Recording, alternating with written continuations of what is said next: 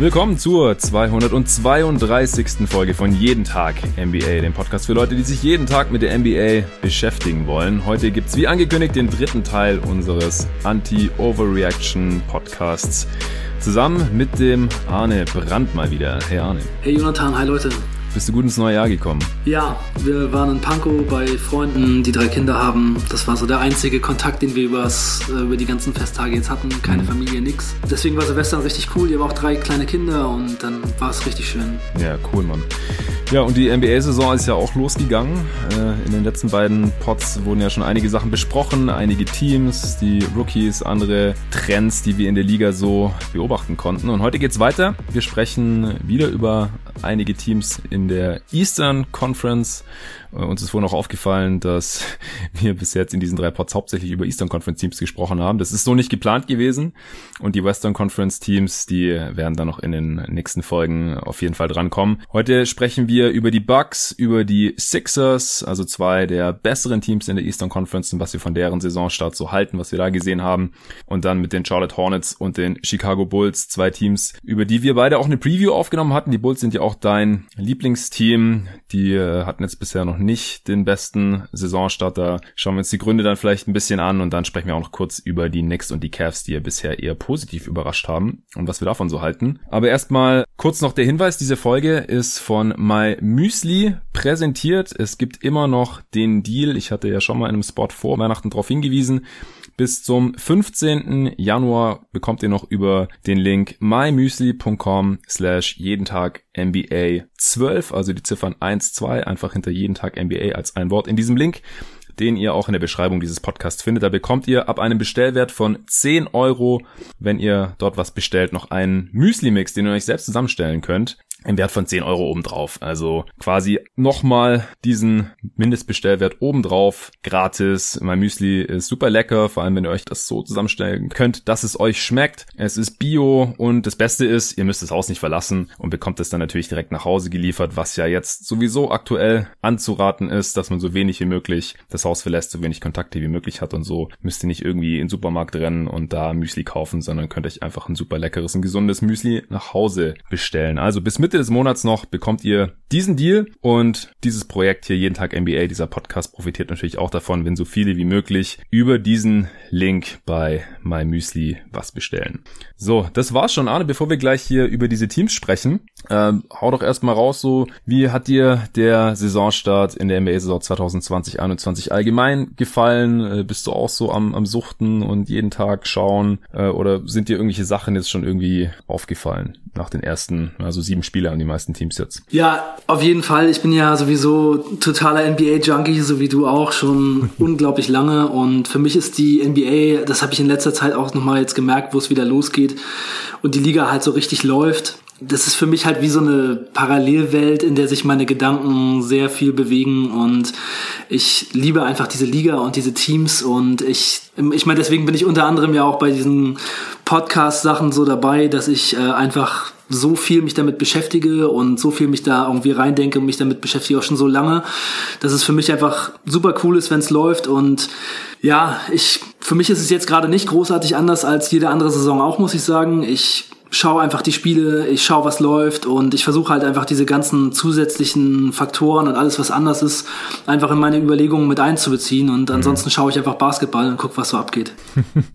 ja, ja, ein bisschen anders als sonst ist es ja doch. Bei deinen Bulls zum Beispiel jetzt müssen ja Spieler aussetzen, weil sie äh, Covid Kontakte hatten und jetzt auch Kevin Durant zum Beispiel fährt jetzt eine Woche raus. Wir hatten in den letzten mm, beiden ja. Folgen jeweils ziemlich viel über ihn gesprochen, weil er erstens eine tolle Saison hat bisher nach seinem nach seiner langen Pause und äh, zweitens äh, haben wir ja auch hab ich in der letzten Folge mit David ausführlich über die Nets gesprochen und dann gestern gerade die Folge rausgehauen kam dann halt die Nachricht der Durant mhm. hat irgendwie Kontakte gehabt und äh, muss jetzt äh, hier vier Spiele aussetzen obwohl er sich auch schon mal infiziert hatte, aber da äh, werden die Spieler dann halt trotzdem nicht rausgehalten.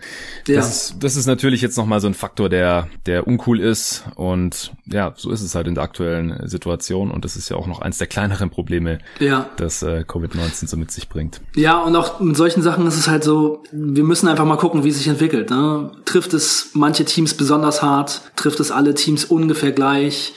Wie wird sich das so auswirken und dann wird es einfach darum gehen, auch das einfach mit einzubeziehen in die Überlegungen, wie stark sind die Teams jetzt wirklich.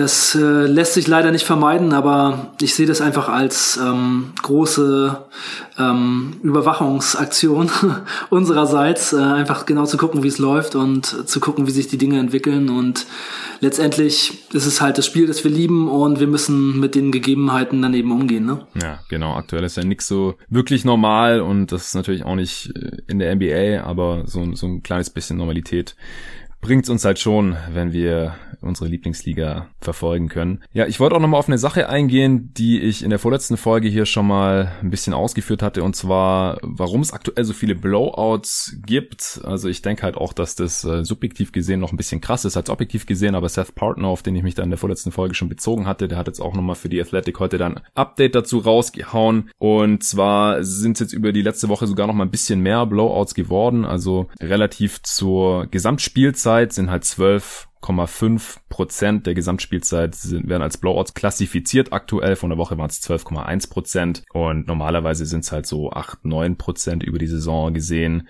Oder bei äh, Cleaning the Glass, da wird ja auch bei den ganz normalen Stats, die man sich da so anschauen kann, immer automatisch in die Garbage Time rausgerechnet, weil die Leistungen, die da erbracht werden, die sind halt nicht so mit normalen äh, Leistungen in einem kompetitiven NBA-Spiel vergleichbar und deswegen hat sich äh, der Betreiber der Seite eben dazu entschieden, das automatisch rauszurechnen bei seinen Stats und der hat jetzt halt wohl auch gesagt, dass äh, die Garbage Time oder die Spielzeit eben als Garbage Time klassifiziert wird. Da kommt es immer darauf an, wie viel, wie groß ist der Punkteunterschied Unterschied gerade zwischen zwei Teams und wie viel Spielzeit ist noch auf der Uhr. Das hatte ich hier in dem Pod auch schon mal erklärt. Jedenfalls äh, sagt er eben, dass es gerade 5,4% Garbage Time gibt in der NBA statt eben 3,6%, was aber im Endeffekt auch ungefähr eine Minute pro Spiel ausmacht. Also klingt immer ein bisschen krasser als es ist, aber ich glaube, dass man jetzt so äh, objektiv jetzt gar nicht richtig bemerken kann eigentlich, ob jetzt in einem Spiel im Schnitt eine Minute mehr Garbage Time ist oder nicht. Aber es ist auf jeden Fall mehr als sonst, messbar mehr als sonst. Und was Seth Partner da auch nochmal gesagt hatte, ist ein großer Grund, ist, dass einfach die Homecourt Advantage dieses Jahr viel, viel geringer ist als sonst. Ja. Also wahrscheinlich sogar eigentlich nicht vorhanden. Ja, also vor zwei Tagen, da hatten die Home Teams ja sogar noch eine negative Bilanz und äh, hier hat Seth Barton auch nochmal darauf hingewiesen, dass die Homecourt Advantage im Schnitt in der NBA 3,5 Punkte wert ist. Schon mal. Was ja schon mal ein großer Unterschied ist eigentlich. Und das ist jetzt aktuell auf 1,0 Punkte gesunken, also schon mhm. sehr, sehr nah an nicht vorhanden. Was halt, äh, da haben wir dann auch schon versucht, Erklärungen für zu finden. Sind halt irgendwie keine Fans da, man hat halt nicht diesen visuellen Eindruck von 20.000 Menschen, die einen anschauen und einen irgendwie anfeuern oder vielleicht auch ausbuhen, wenn es nicht so gut läuft. Und weswegen man sich da vielleicht ein bisschen mehr reinhängt. Dann äh, hatte ich ja auch schon gesagt, vielleicht schonen halt Coaches dann auch ihre Stars eher noch ein bisschen mehr, wenn man eh schon äh, weit zurückliegt und denkt, ja, morgen ist das nächste Spiel oder wir haben die Woche noch drei Spiele oder wir spielen morgen schon wieder gegen dieses Team, dann können wir es ihnen zurückzahlen. Und dann hat Seth Partner auch noch hingeschrieben, dass es halt vielleicht den Referee-Bias halt auch nicht so sehr gibt, wenn es halt keine 20.000 Menschen gibt, die halt äh, eine 50-50 Call, der gegen das Heimteam geht, dann gnadenlos ausbuhen. Das äh, war auch ein Aspekt, den ich bisher noch gar nicht bedacht hatte. Ja. Also ich, ich denke, da, da gibt's verschiedene Faktoren und ich im Endeffekt wird man jetzt nicht richtig rausfinden können, woran es eigentlich liegt, aber ich denke, das ist halt so ein, so ein Mix aus all dem und eine einmalige äh, Situation jetzt auch hier und da müssen sich die Teams halt auch noch erst drauf einstellen, offensichtlich. Ja, also ich hoffe schon noch mit diesen Blowout-Sachen, dass sich das vielleicht einfach dadurch ein bisschen legt, dass es ja in dieser Saison kaum eine Vorbereitung gab und mhm. dass das im Moment noch zu einem großen Teil dafür verantwortlich ist. Und dass wenn alle Teams eher eingespielt sind und eher in ihrem Groove sind und sich daran gewöhnt haben, wie die Gegebenheiten jetzt gerade zum Spielen halt sind, dass sich das dann noch mal ein bisschen ändert. Ja, das kann das kann schon sein. Nur da ist halt gerade aktuell die Frage, also es gibt ja halt auch Teams, die schon äh, selbst krasse Blowouts erfahren haben, wie die Bucks zum Beispiel, die halt gegen die Knicks hoch verloren haben und dann ein paar Tage später die Heat total aus der Halle geballert haben. Also ich glaube schon, dass es da halt weniger äh, Varianz geben wird, sobald halt äh, die Teams öfter gemäß ihrer in Anführungsstrichen eigentlichen Stärke dann halt spielen. Also dass da halt nicht mehr diese krassen Outlier gibt. Ich glaube schon, dass äh, das im Laufe der Saison dann noch so kommen kann. Ja. Noch eine andere äh, witzige Zahl, über die ich da in diesem Artikel von Seth Partner gekommen bin, die ich hier im Podcast teilen wollte, war, ich hatte ja so ein Mini-Rant losgelassen in der vorletzten Folge, dass mir der Abgesang auf Curry und die Warriors äh, viel zu früh kommt. Und äh, danach hat er 62 Punkte gemacht und jetzt auch äh, letzte ja. Nacht hat er ja 30, 9 und 8 rausgehauen. Und äh, die Warriors haben, haben wieder äh, ziemlich hoch geworden. Kelly Oubre hat vier Dreier getroffen, nachdem er nur eins von 25 geballert hat am Anfang der Saison. Und ich hatte auch gesagt, das ist eigentlich nicht haltbar. Die äh, werden zumindest mal zur Mitte regressieren und äh, vor allem, wenn Draymond Green halt zurück ist, dann wird das an beiden Enden des Feldes direkt äh, ganz anders aussehen. Und so kam es jetzt auch. Und äh, Seth Partner hat recherchiert, wie oft Steph Curry über einen Fünf-Spiele-Stretch, und es waren ja eben fünf Spiele bis zu seiner Explosion dann, 32 Prozent von hinter der Dreilinie getroffen hatte in seiner Karriere. Was schätzt du denn, wie oft Curry das schon passiert war? Ohne dass es wahrscheinlich jemandem groß aufgefallen ist. Kein einziges Mal. Nee, genau, genau in die andere Richtung. Also er hat schon oh. 48 Mal 48 Mal in seiner Karriere über fünf Spiele 32 Prozent getroffen gehabt und jetzt war es halt zufällig zu Beginn der Saison, wo es dann halt jedem auffällt natürlich. Und dann äh, ja, so so ist es, ne, so ist es. Ja. Also im, im Schnitt ist ihm das quasi jeden Monat dann passiert, dass er halt mm, über fünf mhm, Spiele ein bisschen mm. schlechter getroffen hat und dann halt äh, den restlichen Monat dann wieder so viel besser, dass er halt äh, über die Karriere in, in mittleren 40ern von Downtown geballert hat. Ja, das ist auch wirklich eine ganz gute, ein ganz guter Gradmesser schon mal dafür, in welcher Phase der Saison wir uns gerade so befinden. Ne? Also, ja. dass man, wenn man sich die Statistiken von Spielern anguckt oder die Game Logs oder was auch immer, dann ist es halt immer so ein krasses Auf und Ab über die Saison. Wenn man sich allein bei Spielern irgendwie den einen Monat zum anderen Monat anguckt, dann kann, können da schon riesige Unterschiede sein. Und es gibt so viele Faktoren, die da reinspielen, warum jetzt ein Team irgendwie gerade gut und schlecht spielt. Und ähm, ja, es wird natürlich so sein, dass in 15 Spielen sehr viele Sachen ganz anders aussehen, Teams anders aussehen, man Spiele anders einschätzen muss und wir müssen es einfach begleiten. Ja, so ist es. Und in 15, 20 Spielen, da stabilisieren sich dann halt auch schon die Teamleistungen so langsam. Und klar, es gibt immer Teams, die dann nochmal irgendwann später einen sehr starken oder einen sehr schwachen Stretch haben und Verletzungen spielen dann auch immer rein. Aber ich denke so in 15, 20 Spielen äh, sehen wir halt schon sehr, sehr viel genauer, wo die Reise im Endeffekt hingeht. Und jetzt ist halt gerade das Kunststück, äh, hier nicht zu nicht über zu reagieren und deswegen habe ich ja diese diesen Dreiteiler hier auch Anti-Overreactions äh, Podcast genannt, weil man halt aufpassen muss jetzt. Und und die Kunst ist jetzt halt zu sehen, was ist real und was ist was ist nicht real, was ist hier haltbar oder was ist nachhaltig und was nicht und man tendiert halt immer dazu, dass Ergebnisse, die jetzt, die man jetzt sieht, äh, seien es jetzt Spielerleistungen oder, oder Teamleistungen oder Bilanzen oder so, die man erwartet hat, da denkt man eher, das ist real, das ist halt Confirmation Bias, nennt sich das. Also das, was, wenn das eintritt, was man erwartet, dann glaubt man das halt eher, als wenn jetzt irgendwas passiert, was man nicht erwartet hat, denkt man eher, ja, glaube ich jetzt noch nicht, mal abwarten und so. Da erwische ich mich halt auch immer wieder äh, dabei. Aber äh, ich meine, selbst wenn man jetzt alle Spiele von einem Team gesehen hat, dann ist es halt immer noch nicht genug. Also ich, ich merke es auch immer. Ich, von manchen Teams habe ich jetzt halt irgendwie drei, vier, fünf Spiele gesehen oder bei den Suns zum Beispiel natürlich jedes. Und da denke ich aber auch, bin ich jetzt nicht unbedingt selbstbewusster als bei Teams, wo ich jetzt weniger gesehen habe, weil ich einfach denke, dass das können halt auch noch irgendwie Outlier sein. Also was, was machen jetzt halt zwei, drei Spiele schon für einen großen Unterschied? Das äh, nur bei den wenigsten Sachen, die man da sieht, kann man halt davon ausgehen, dass sich das dann über die restliche Saison halten wird. Oder auf Twitter zum Beispiel, da hat der, hatten wir jetzt so eine kleine äh, Diskussion, äh, Josh Jackson, haben wir den jetzt unterschätzt und so bei den Pistons? Und hast du auch ja geschrieben, ey, es ist Josh Jackson, der hatte in jeder Saison jetzt schon mal fünf produktive Spiele gehabt. Ja, das Problem ist ja, dass er das erstens nicht nachhaltig macht und zweitens äh, halt ich, ich finde halt, er, er erfüllt halt so ein bisschen den Boxscore, weil er halt alles so, so ein bisschen kann, aber jetzt so den, den, die große Weiterentwicklung, äh, dass er wirklich in bestimmten Skills sehr, sehr gut ist, das habe ich jetzt halt immer noch nicht gesehen. Ja, auch wenn man sich die Statline jetzt gerade anguckt, die ist okay, aber er hat halt immer noch die gleichen Schwächen. Ne? Er ja. trifft immer noch keinen Dreier, er macht immer noch fast mehr Turn oder macht mehr Turnover als Assists so ungefähr. Und ja, es ist halt schon was, was er vorher auch gezeigt hat. Also ich bin da jetzt auch nicht so super beeindruckt erstmal. Ja, und halt in einem miesen Team. Das ist halt das Hauptding. Mm, ja, ja. Okay, äh, über die Pistons müssen wir jetzt heute aber eigentlich nicht mehr sprechen, auch wenn wir darüber natürlich die Preview gemacht hatten. Äh, ja, eine Sache noch, bevor ja. wir anfangen. Ich äh, bin ja beim Basketball.de Manager Game in der jeden Tag NBA Division. Aha. Ich hatte eigentlich gehofft, dass ich vom ersten Rang unserer Division äh, grüßen kann, wenn wir hier den Pod aufnehmen. Und jetzt hat mich heute ein Team überholt. Äh, das muss ich auf jeden Fall mal grüßen, die Barcelona 66ers. äh, herzlichen Glückwunsch, aber auch äh, natürlich schade, dass es äh, jetzt passiert ist. Ich wollte eigentlich sagen, hier äh, schöne Grüße vom ersten Spot. das wird jetzt äh. hier nicht so laufen. Schöne Grüße vom zweiten Spot an. Ja, glaub mir, es tut mir trotzdem sehr weh, denn ich, ich will jetzt lieber den Mantel des Schweigens zu überlegen, wo mein Team gerade ist, aber es ist auf jeden Fall tief im vierstelligen Bereich.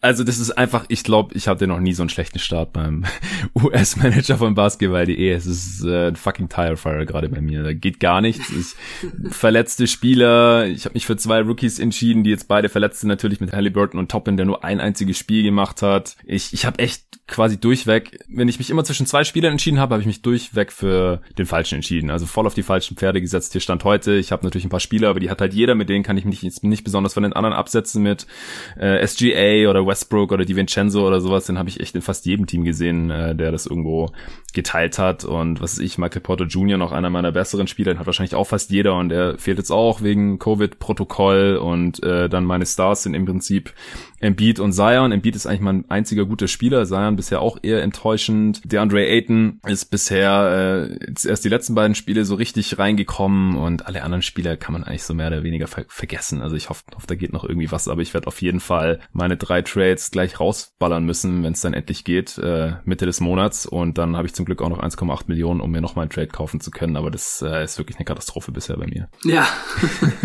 so ging es mir letztes Jahr. Ja, aber du hast dich dann noch gut nach vorne gekämpft. Äh, mm, ja, ja, ich habe das Team noch ordentlich aufgemöbelt. Ich hatte so eine Phase, wo ich dachte, ey, wenn es so weiterläuft, dann rausche ich von Platz 1000 auf Platz 1, aber dann ging es doch wieder ein bisschen bergab. ja, also ich bin gerade auf Platz 1700 irgendwas. Es ist echt äh, ein bisschen peinlich, aber ich bin zum Glück noch in zwei Yahoo-Ligen und in fünf ESPN-Ligen und da läuft's deutlich besser.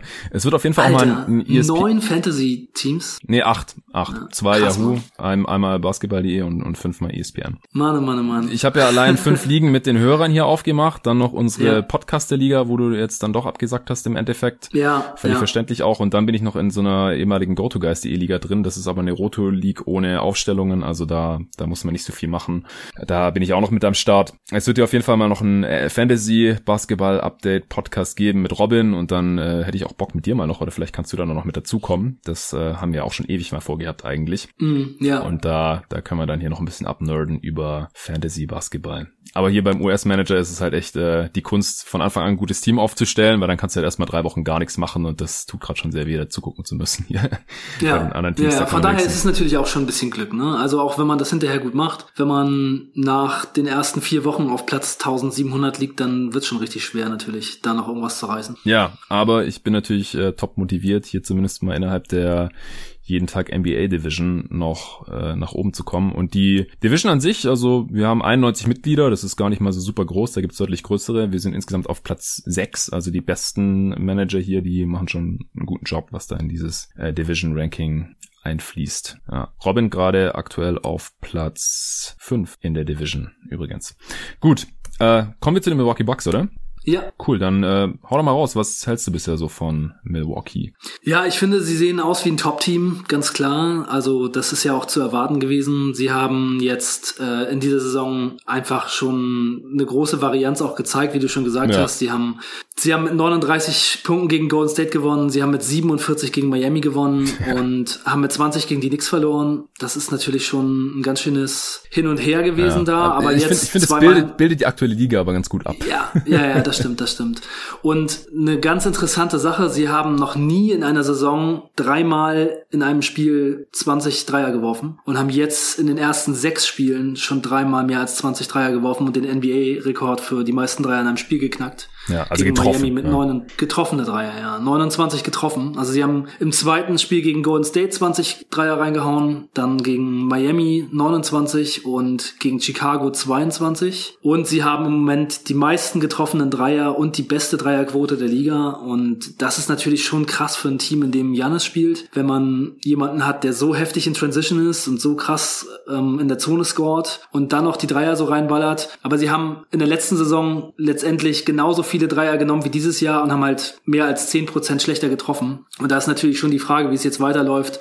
Haben sie wirklich so viel gute Schützen? Und da sind natürlich auch viele dabei, die jetzt gerade einfach so gut treffen, dass man schon davon ausgehen muss, dass es irgendwie wieder runtergeht. Ja. Ähm, von daher denke ich, das ist jetzt gerade ein extrem heißer Start für dieses Team. Sie sind trotzdem meiner Meinung nach ein Team, das die Eastern Conference auch wieder gewinnen kann. Ja. Aber im Moment extrem heiß und da muss man ja auch sagen, sie haben schon dreimal verloren, ne? Also obwohl sie insgesamt so gut geschossen haben. Mhm. Und äh, ja, also ich finde, sie sehen stark aus. Sie werden sicherlich die Regular Season sehr, sehr gut performen und viele Teams auch wegknallen, so wie man das von ihnen gewohnt ist. Und dann ist natürlich die Überlegung, sind sie jetzt mit den Spielern, die sie haben, für die Playoffs besser aufgestellt, was ja letzte Saison auch eigentlich das Einzige war, worüber man bei diesem Team überhaupt noch reden musste. Ja. Da war die Regular Season ja fast schon Nebensache. Und da hat sich ja gezeigt, dass es nicht reicht für die Playoffs. Und dann wäre jetzt halt die hauptsächliche Frage, ob es jetzt anders ist. Und ja, vielleicht können wir dann ähm, das auch noch so ein bisschen in die Unterredung jetzt schon mit reinnehmen. Ja, wenn wir schon jeden. dabei sind. Auf jeden. Ja, äh, ich denke auch, also die Bucks sind in der Regular Season sicherlich wieder oben mit dabei. Ich glaube, die Offense werden sie nicht halten können. Ist gerade äh, die beste der Liga. Also kann gut sein, dass sie oben mitspielen, aber die Dreier, die werden ein bisschen runter regressieren. Das ist, ist nicht haltbar. Sie haben mehr Shooting im Kader vielleicht als letzte Saison, mhm. äh, aber die individuellen Quoten, die werden sicherlich noch ein bisschen runtergehen. Sie haben jetzt gerade das beste ja. Point Differential laut Clean the Glass knapp vor den Lakers und äh, dann auf drei gerade die Sixers, über die wir gleich sprechen, und auf vier die Phoenix Suns. Die Defense ist ja aktuell auch noch deutlich schlechter als in der letzten Saison. Da hatten sie ja mit ziemlich großen Abstand die beste Defense der Liga, jetzt nur noch auf Platz 13. Mhm. Das kann man eigentlich ja, auch nicht wirklich Saison erklären. Hatten sie die acht beste Offense. Ja, da würde ich sie eigentlich eher wiedersehen, vielleicht so auf fünf oder so, wenn wenn das Shooting einigermaßen hält. Äh, ich halte halt auch Holiday offensiv für ein Upgrade gegenüber Bledsoe und sieht halt bisher auch so aus. Aber defensiv müssten sie eigentlich wieder besser werden. Also ich denke, die Offense geht runter, die Defense wird wieder hochkommen, vielleicht nicht mehr die beste der Liga, aber die Starting Five ist ja eigentlich müsste eigentlich genauso gut sein wie letzte Saison. Also man äh, hat jetzt im Prinzip Bledsoe durch Holiday ersetzt und das ist ja kein Downgrade. Also ja. von der ja, Bank, von auf der Bank verteidigt halt keiner. So ja, aber bei diesem Sample, das wir bisher haben, also wenn sie, wenn man nur das Spiel gegen die Knicks rausnehmen würde, dann wäre die Defense natürlich schon ähm, jetzt auch wieder eigentlich auf dem Level, dass man fast von ihnen gewohnt ist. Also ja. die 130 Punkte gegen die Knicks, das ist dann halt der der eine große Unterschied. Ja. Ansonsten haben sie ja auch wirklich schon sehr gut verteidigt. In dem Spiel okay, haben ja nicht die Knicks auch über 50 Prozent ihrer Dreier getroffen. Ja, genau. Die sind richtig heiß gelaufen und die Bucks haben nur sieben Dreier getroffen getroffen. ja, und genauso die Offense, ja. Also wenn man halt äh, den Sieg über Miami rausrechnet, dann äh, haben sie halt nicht mehr die beste Offense der Liga. Das ja. ist halt so bei sieben Spielen, da wiegen halt zwei Spiele schon extrem schwer, das ist klar. Und äh, wie gesagt, wenn man sich da die Quoten halt mal ein bisschen anguckt, die Vincenzo äh, ballert gerade noch 56 Prozent von hinter der Dreilinie, bei 10 Dreier und noch von der Possessions ungefähr. Und dann haben sie noch einige, die im hohen 40er Bereich sind. Middleton wird wahrscheinlich noch ein bisschen runtergehen, 49 Prozent, Forbes 46 Prozent. Das sind sehr gute Shooter, aber das sind einfach Quoten, die hält eigentlich kein Spieler über eine gesamte ja. Saison. Ja, es müsste dann halt schon so sein, dass sie jetzt durch diese lange Offseason irgendwie mega doll alle in ihrem Schuss, Schuss gearbeitet haben, aber selbst dann, ich meine, Holiday ist ein 35% Karriereschütze und der trifft 43%. Ja. Die Vincenzo hat letzte Saison 33% getroffen und trifft jetzt 56%. Also ja. so, so halten können sie das wahrscheinlich nicht. Ja. Selbst Lopez ist 10% hochgegangen auf 38. Der war ja letzte Saison hm, stimmt. eher so bei 29. Also da ist schon gerade, und wenn man die Kader runterguckt, bei jedem Spieler, die treffen ja als Team im Moment fast noch 44 Prozent Dreier mhm. und da wird schon einiges runtergehen. Also ich denke auch, der Kader gut, aber die Offense wird wahrscheinlich eher so wieder um den fünften bis zehnten Platz liegen. Ja, ich äh, finde, dass die, also die, die Bank der Bucks für die äh, Regular Season und offensiv bestimmt ganz gut, aber insgesamt unterm Strich bin ich da nicht so ein riesen Fan von. Was ich auch ein bisschen krass finde, ist, dass Bobby Portis bisher genauso viele Minuten sieht wie Brook Lopez. Also Lopez deutlich weniger äh, Minuten als letzte Saison mit 23 im Schnitt und Portis halt auch 23 im Schnitt. Das ist halt oft, äh, defensiv ein massives Downgrade, weil die mhm. Bucks Defense, die lebt natürlich von äh, Lopez äh, Rim Protection und letzte Saison kam ja dann der andere Lopez Bruder, der jetzt eigentlich keine gute Saison hatte, äh, vor allem offensiv, aber defensiv halt äh, haben die beide äh, super Rim Protection da aufgelegt. Und das wäre dann halt auch ein, ein, Grund, wenn, wenn die Defense jetzt halt über die gesamte Saison nicht mehr, nicht mehr top ist. Und Bryn Forbes, DJ Augustin, das sind schon sehr, sehr kleine Guards, die defensiv anfällig sind. Ja. Und äh, Connaughton äh, spielt halt teilweise auch eher vielleicht ein bisschen zu viel, beziehungsweise wenn man ihn dann gegen Jason Tatum in der Crunch-Time verteidigen sieht, dann ist halt auch die Frage, ob das jetzt die, die beste Wahl ist, wenn man auch einen Drew Holiday, Chris Middleton und Antetokounmpo im Kader hat. Ja, ja, das wird sicherlich dann auch nochmal wieder ein bisschen anders werden, aber ich denke schon, dass es auch sein kann, dass gerade so dieser Small Forward Verteidiger oder Wing Verteidiger ihnen so ein bisschen fehlt. Torrey Craig ist ja auch noch verletzt und das ist schon so eine kleine Schwäche vielleicht.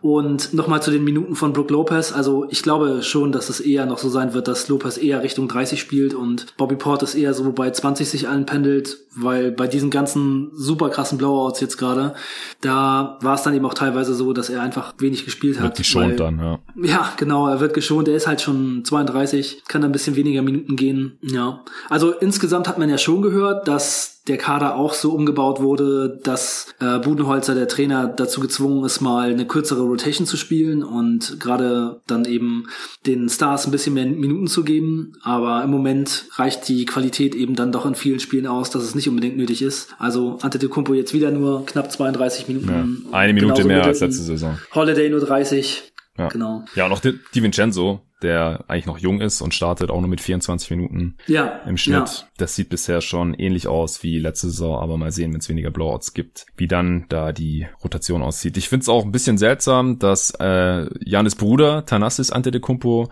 offenbar vor DJ Wilson in der Rotation ist, als äh, mhm. Big von der Bank dann noch, ich, keine Ahnung, vielleicht war das Teil der Vertragsverhandlungen von Janis, von der Verlängerung, er gesagt hat, ich, ich bleib hier nur, wenn mein Bruder mehr spielt oder irgend so ein Quatsch.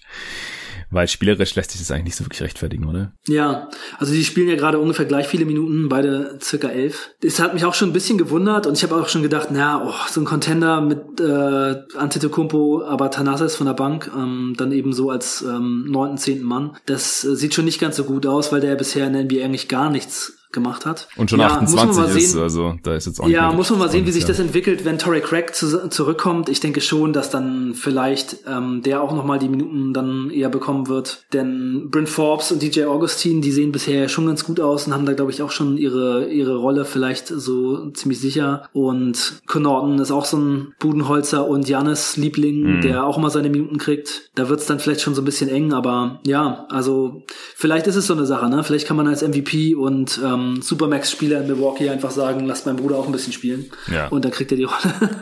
ja, also ich meine, als der unter Vertrag genommen wurde, da war das ja schon relativ klar, so warum der da jetzt ausgerechnet bei seinem Bruder im, im Kader mit drin steht. Aber dass ja. er jetzt halt auch noch relativ viele Minuten kriegt, na gut. Äh, ja, Tory Craig hat sich die Nase gebrochen, äh, von einer Woche ungefähr. Das äh, ist natürlich übel, aber früher oder später wird er wieder zurückkommen. Ja, hast du noch was zu den Bugs? Mm, ja, ich habe äh, noch gedacht, Dante DiVincenzo sieht ja gerade schon ganz gut aus. Ich mag ihn sowieso als Spieler sehr gerne. Und ähm, ist es so schlimm, dass dieser Deal für Bogdanovic mhm. nicht geklappt hat, wenn Dante DiVincenzo sich als 24-jähriger Spieler jetzt gut weiterentwickelt? Also wenn der Dreier sitzt, dann ist das echt ähm, ein guter Spieler und dann würde ich schon sagen, dass der ein Bogdanovic-Level auch erreichen kann. Ja. Und er ist halt ein paar Jahre jünger. Also Vier Jahre jünger, vielleicht ist es für die Bucks gar nicht so schlecht gelaufen. Ja, also ich denke, in dieser Saison wäre vielleicht äh, Bogdanovic noch der bessere Spieler gewesen, aber dann in den folgenden Saisons, wenn es so weitergeht mit Di Vincenzo, dann ist das äh, kein großartiges Downgrade. Ich denke, das ist halt auch so als Signal für Janis, man, man ist jetzt besser geworden, äh, man tut ja alles im, in der Offseason, äh, bevor er dann da seine Vertragsverlängerung unterschreibt. Dafür wäre es dann wahrscheinlich nochmal ein bisschen besser gewesen, aber im Endeffekt hat er jetzt unterschrieben, Ziel wurde erreicht. Ich habe mir jetzt auch nochmal ein Interview durchgelesen mit Bogdanovic, wo er ein bisschen aus dem Nähkästchen geplaudert hat, wie das alles so für ihn gelaufen ist mit diesem seinen Trade, von dem er nichts wusste. Also das mhm. ist schon unglaublich. Er wusste wirklich gar nichts davon. Nö, der hat, äh, so wie wir das halt auch machen, äh, Twitter gecheckt und hat gesehen, oh, ich wurde getradet, obwohl ich Free Agent bin. Wie geht das denn? und hat dann irgendwie mit seinem äh, Agenten auch telefoniert und er war halt in erster Linie total angepisst von den Kings, dass er quasi in einen Trade verwickelt wurde, ohne gefragt zu werden. Mhm. Äh, das das geht halt, geht vorne und hinten nicht. Und das liest man ja immer wieder oder hört man immer wieder von Spielern, die ihr Team verlassen haben, dass die im Nachhinein sagen, das Schlimmste war für mich, dass ich nicht gefragt wurde oder dass mir nicht Bescheid gegeben wurde oder wenn man mich tradet, okay, aber dann ruft mich doch wenigstens an und lasst mich nicht über Twitter erfahren. Ich verstehe nicht, ja. wie Front Offices 2020 immer noch diesen Fehler machen können, wenn das jeder Spieler sagt, wenn sich da alle einig sind. Ich kann es auch total nachvollziehen, wenn man getradet wird, äh, okay, gehört zum Business, aber dann wieso muss man das über Twitter erfahren? Dann äh, ruft doch vor den Spieler an oder vor allem, wenn ihr ihn sign and traden wollt, was ja sowieso illegal gewesen wäre. Erstens mal natürlich absoluter Fail, dass es rausgekommen ist. Ich glaube nicht, dass die Kings und die Bucks die einzigen Teams dieser Liga sind, die sowas machen. Also bevor es halt erlaubt ist, da schon mal irgendwie vorfühlen oder so. Aber dass es dann irgendwie schon von Vogue getweetet wird, bevor der Spieler, der involviert ist in den sign and trade und halt ohne den es auch überhaupt nicht funktioniert, irgendwas davon erfährt. Also das, das ist natürlich ein Riesen-Fail. Ich glaube, der Agent war involviert. Das hat nämlich Bogdanovic auch nicht dementiert und sonst macht es natürlich überhaupt gar keinen Sinn. Aber das ist schon äh, echt eine verrückte Story gewesen und mm. es erklärt auch so ein bisschen, wieso die Kings dann nicht mehr gematcht haben, weil Bogdanovic hatte dann absolut keinen Bock mehr auf die Kings. Der war total enttäuscht, weil ihm halt da anscheinend vorher auch versichert wurde, dass man mit ihm weiter plant und ihn halten will und ihm einen Vertrag anbietet und er hat aber, es war dann anscheinend auch für beide Seiten okay, dass man erstmal guckt, ob man ein anderes Angebot noch bekommt in der Restricted Free Agency und dann, wenn die Kings ihn behalten wollen, dann können sie einfach matchen. Also für Bogdanovic hatte ich so das Gefühl, ging es nur noch darum, wie viel bekommt er angeboten von einem anderen Team oder von den Kings und dann im Endeffekt wird er bei den Kings bleiben, weil er halt restricted war. Und auf einmal wird er getradet und weiß nichts davon, also signed and traded. Und deswegen war er dann ganz froh, dass noch das Angebot von den Hawks kam und hatte dann auch keinen Bock mehr auf die Kings und das war denen dann auch klar. Und deswegen haben die dann anscheinend nicht mehr gematcht, weil man will ja dann auch keinen Spieler haben, wo dann halt irgendwie das Tuch schon total zerschnitten ist. Also fand ich ganz interessant und äh, ist natürlich jetzt auch hier einigermaßen für für die Bugs relevant. Deswegen habe ich gedacht, äh, teile ich das hier mal noch kurz. Aber ich denke auch. Ich habe äh, noch eine. Ja. Ich habe noch eine Frage an dich. Ähm, und zwar die Bugs hatten ja Malcolm Brockton und der mhm. spielt ja gerade bei den Pacers ziemlich gut. Jetzt mussten die Bucks für Drew Holiday, weil sie einfach einen Creator Point Guard brauchen, ja sehr, sehr viel abgeben. Mhm. Wie siehst du denn das gerade, wie das gelaufen ist? Also, dass sie Brockton nicht bezahlen wollten, um eben auch andere Leute zu bezahlen, was aber auch möglich gewesen wäre, wenn sie die ähm, Luxussteuer bezahlt hätten. Ja. Und jetzt haben sie halt Holiday geholt und mussten halt quasi ihr gesamtes Draftkapital für die nächsten Jahre abgeben. Erstmal, welchen Spieler hättest du lieber im Kader? Einfach im Vakuum, Holiday oder Brockton? Und ähm, wie siehst du die ganze Situation jetzt so im Nachhinein? Das war ein Fail für die Bucks, oder? Ja, was schon. Also, das ist jetzt eine extrem komplizierte Frage, glaube ich. Da könnte man fast einen eigenen Pod dazu aufnehmen. Aber also ja. so richtig als Fail kann man gar nichts bezeichnen, weil Janis hat unterschrieben. Das ist ja, Priorität ja, eins, zwei, drei, vier, fünf, sechs, sieben. Mhm. Und alles, was sonst passiert, ist, ist eigentlich egal, weil Janis ist da und mit dem hat man eine gewisse Baseline, man hat, man ist relevant und einfach als, als Franchise schon mal Ziel, Mindestziel erreicht so. Ja.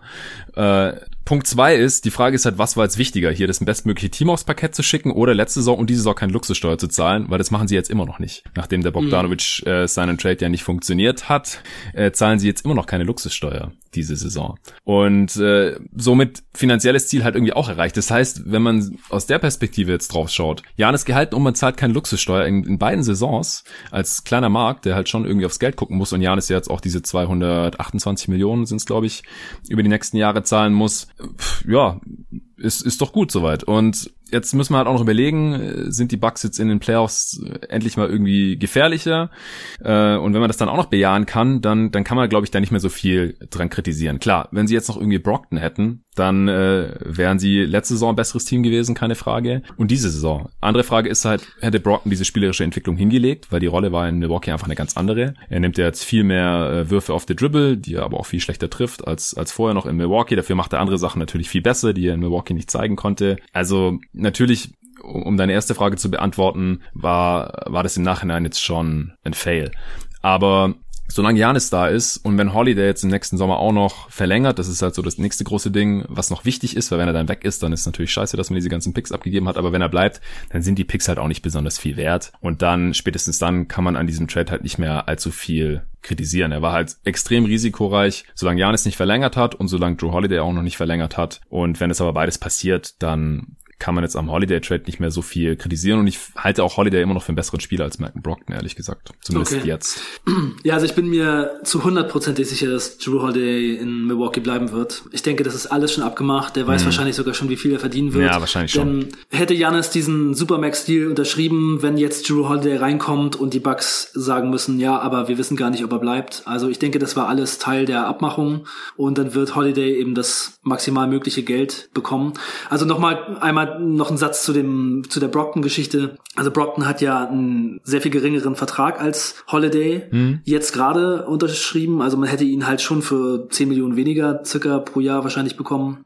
Ähm, und die Draftpicks haben natürlich auch einen Wert, ne? Also die Draftpicks haben natürlich auch irgendwie einen, einen Trade-Wert und auch einen Wert, den man ähm, vom, vom Geld her äh, ja. so quasi bestimmen kann. Also das ist auch schon eine Menge, was man da irgendwie abgibt. Aber klar, die Picks werden irgendwie in den 20ern sein, wahrscheinlich hohe 20er die nächsten Jahre. Und ja. ich kann es schon verstehen und äh, genau, also Punkt eins ist, Janis bleibt, das Team ist so zusammen, es ist ein Top-Team, sie haben einen der besten Big Threes der ganzen Liga und jetzt kommen wir vielleicht mal zu der Playoff-Performance. ja, also das wird immer noch von Janis Antetokounmpo abhängen, einfach und da ist halt die Frage, hat er sich jetzt weiterentwickelt? Ich finde, wenn man sich jetzt mal nur die Stats anschaut, sieht es eher nicht so toll aus bisher, also er nimmt noch mehr Dreier, trifft 25 Prozent, bringt dann nicht so nicht allzu viel, er trifft seine Freiwürfe nicht besser und so across the board ist seine Production obwohl er eine Minute mehr spielt, eher ein bisschen runtergegangen. Äh, auf der anderen Seite finde ich, dass er ein paar mehr Moves im, im Post zu haben scheint, also was dann halt im Halfcourt in den Playoffs helfen kann, wenn er halt nicht jedes Mal mit Volldampf zum Korb gehen kann. Aber er hatte ja auch schon ein Spiel, wo er extrem viele Charges hatte. Ich glaube fünf oder so sogar. Und also das halt gepaart mit der Freiwurf- und Dreierquote, das lässt mich da immer noch ein bisschen zweifeln. Ich muss es immer noch erst von Janis sehen, war ja auch ein Grund, wieso ich ihn beim äh, Top 25 Spieler Podcast niedriger gerankt hatte als die meisten, einfach weil ich mir noch nicht sicher bin, wie weit ich in den Playoffs komme mit diesem Typ als erste Option. Das muss ja. er halt erstmal noch zeigen. Und eventuell zweite Runde raus. ja, eventuell. Es ist halt wirklich so. Aber wenn er ja. dann halt wirklich mal ein effektives Postgame und ein effizientes Postgame vor allem auch anbringen kann und er hat auch diesen äh, Flamingo Fadeaway äh, jetzt schon wieder gezeigt, hat letztes Jahr auch schon ein paar Mal gemacht, aber das muss halt alles ein bisschen bisschen konstanter kommen, wenn er da halt irgendwie im Halfcourt, im, im Face-Up, in der Midrange oder im, im Low-Post einen Ball bekommt, dass er da dann halt wirklich effiziente Offense konstant kreieren kann, weil das hat er halt trotz seiner körperlichen Anlagen die letzten Jahre nicht gemacht, aber einfach nicht effizient aus dem Post-Up. Ja, also ich habe wenig Hoffnung, dass Janis das wirklich machen kann, auch wenn ich jetzt schon wieder die Freiwurfquote sehe, 62,5 Prozent. Ja. Der Jumper auch in den Spielen, er, also sein Dreier wird nie eine Waffe sein, sein, sein Jumper wird auch aus dem Midrange-Bereich keine Waffe werden, meiner Meinung nach. Ich mhm. glaube, er hat einfach nicht genug viel und nicht genug Touch. Und für mich ist gerade das Ding, wenn ich dieses Team sehe, bringt Holiday so viel als Upgrade im Gegensatz zu Bledsoe, dass er dieses Team über den Hügel schieben kann. Und dann vielleicht einfach noch so ein bisschen die Entwicklung von Dante DiVincenzo dazu, der sowas vielleicht noch machen kann. Middleton hat auch eine gute Saison gespielt, aber in den Playoffs reicht es halt eben so bisher nicht. Also für mich hängt das jetzt erstmal an Holiday ja. und was kann der machen und äh, ist der derjenige, der dann eben durch zusätzliche Creation on Ball da irgendwie dieses Team trägt. Aber von Janis erwarte ich es nicht mehr. Ja, ja, also jetzt so mit 26, ist jetzt im Dezember 26 geworden, da kann man dann langsam auch nicht mehr die großen Sprünge, was das Jump Shooting angeht. Also gerade jetzt halt auch mit dieser riesigen äh, Sample Size mittlerweile schon mit der Freiwurfquote über die Karriere 72 Prozent die letzten zwei Jahre halt um die drei, also letzte Saison jetzt diese Saison die sieben Spiele immer noch 63 Prozent, äh, Dreier fällt einfach nicht gut. Ich glaube auch nicht, dass er noch zum Jumpshooter wird. Und dann ist halt die Frage, was, was macht er halt mit den Waffen, die er hat? Und das ist zum einen halt Coaching, wie wird er dann da eingesetzt? Und zum anderen halt, was, was kann er dann halt irgendwie in der Zone noch machen, auch wenn die dann irgendwie ein bisschen dichter ist. Und ich gehe da mit dir mit. Also Holiday halte ich halt nach wie vor für ein riesiges Upgrade gegenüber Bledsoe, vor allem in den Playoffs. Jetzt in der Regular Season wahrscheinlich auch schon, aber vor allem in den Playoffs. Das müssen wir sehen. Und dann äh, ist die Rotation halt hoffentlich mal kürzer. Und ich sehe die Bucks jetzt als dünner an als letzte Saison, aber halt auch tendenziell bessere Shooter. Und ich denke halt, dass sich dann auch bis zu den Playoffs da so eine solide Achter-Rotation oder so rauskristallisieren könnte. Und dann muss äh, Bud halt auch seine Starter mal 35 plus Minuten in den Playoffs äh, drauflassen und dann halt noch so drei, vier Mann von der Bank für ein paar Minuten rein, da gute Lineups finden. Und dann kann es schon auch mal in die Finals gehen, das würde ich jetzt noch nicht ausschließen, aber ja. müssen wir halt erst sehen. Ja, also es ist möglich, es müsste halt dann eben nur so laufen, dass die Dreier fallen und das Mittel Middleton und Holiday eben dieses Crunch-Time-Scoring teilweise übernehmen. Ja. Und das auf einem richtig, richtig hohen Level. Ja, genau. Das sehe ich auch so. Und am besten schießt Antetokounmpo mal ein paar Freiwürfe rein. Also das ist ja auch in den Playoffs echt oft das große Problem gewesen. Ey, wenn Antetokounmpo ein 85% Freiwurfschütze wäre, dann würde die Bilanz dieses Teams in den Playoffs aber ganz anders aussehen. Ja. Ja, oder wenigstens so LeBron James Niveau 75%, so plus minus durchschnittlicher ja. Freiwürfer, das würde ja schon reichen, aber solange halt so im, im Shaq-Niveau rumkrebst, äh, brauchst du halt einen Kobe als, als Closer oder einen Dwayne Wade, ja. Shaq hat die auch gebraucht ja. für seine Titel. So ist es. Und der hat Janis halt leider jetzt nicht neben sich. Also nichts gegen äh, Hashtag Middleton verpiss dich, der ist schon okay. Äh, Was sollte das Hashtag eigentlich? Ich hab's nicht verstanden. ja, da hättest du mal beim äh, Top 25 Spieler Podcast dabei sein müssen. Äh, da hat, ich habe diese ganzen Listen bekommen und dann hat Nico mir quasi geholfen in der Podcast-Vorbereitung, indem er mir ja, immer ich die, Pod gehört. genau, er hat mir das immer runterdiktiert und ich habe es abgetippt und er hat es dann immer irgendwie kommentiert. Ja, und äh, der Recorder lief halt schon und danach äh, haben halt auf Twitter ein paar Leute gemeint, ja, wäre voll cool, das sich irgendwie anzuhören. Und dann habe ich gedacht, okay, fuck, dann hab das ja noch so als äh, Hidden Track, Outtakes äh, an die äh, vorletzte Folge vor der ah, okay, das, das habe ich tatsächlich sogar auch gehört, aber okay. da hat er dann Middleton verpiss dich. Da hat er, gesagt. das war einer der ersten Sachen, weil ich glaube, die erste Liste die war von Patrick oder so und da war halt Middleton relativ weit oben gerankt okay, als okay. Bucks-Fanboy und äh, Nico und ich sehen ihn halt ein bisschen kritischer und da hat er halt Middleton verpiss dich gesagt und äh, das ist seitdem so ein kleines Insider-Hashtag auf Twitter geworden. Daher kommt das. Okay, okay, okay. Genau. Genauso wie Let the hate flow through you, man.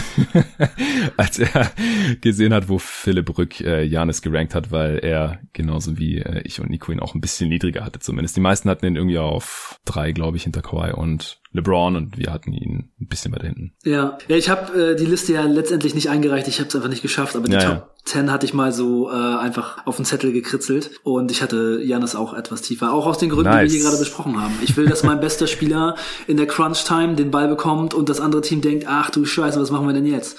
Und nicht, ah, den Faunwerte trifft eh nicht. Ja, genau. Ich glaube, wir beide sehen es auch sehr ähnlich. Äh, hättest du auch äh, Davis über ihm? Ja. Nice. Ja, weil das ist echt ein kontroverser Take anscheinend. Also da waren Nico und, und ich die einzigen, weil Phil ihn, glaube ich, auch dann äh, weiter hinten hatte. Und Hassan hatte Davis sogar außerhalb der Top 10 und so. Und ja, also es gab da nur durchaus Meinungsverschiedenheiten. Die allermeisten hatten äh, LeBron und Kawhi auf eins und zwei, außer Julian, der hatte Janis auf eins. und da ist Nico dann auch ein bisschen ausgerastet. Wäre schon cool gewesen, wenn du dabei gewesen wärst. Äh, wie, wie ja, dann, das wäre echt cool gewesen. Wie, wär, wie hätte deine Top 5 ausgesehen? Kannst du sagen aus dem Stegreif? Ähm, LeBron 1, Kawhi 2, dann wird's interessant. ja, ich muss es im nächsten Pod sagen. Ja, ich, okay. Äh, ich suche den Zettel nochmal raus und ich mache mir nochmal Gedanken. Ich ja. kann es dir gerade so aus dem Kopf nicht sagen. Und, und, ich hoffe, nächstes Jahr bist du dabei, wenn wir es dann ja. nochmal machen. Wäre schon nice. Okay, cool. Kommen wir zu den Philadelphia 76ers, würde ich sagen.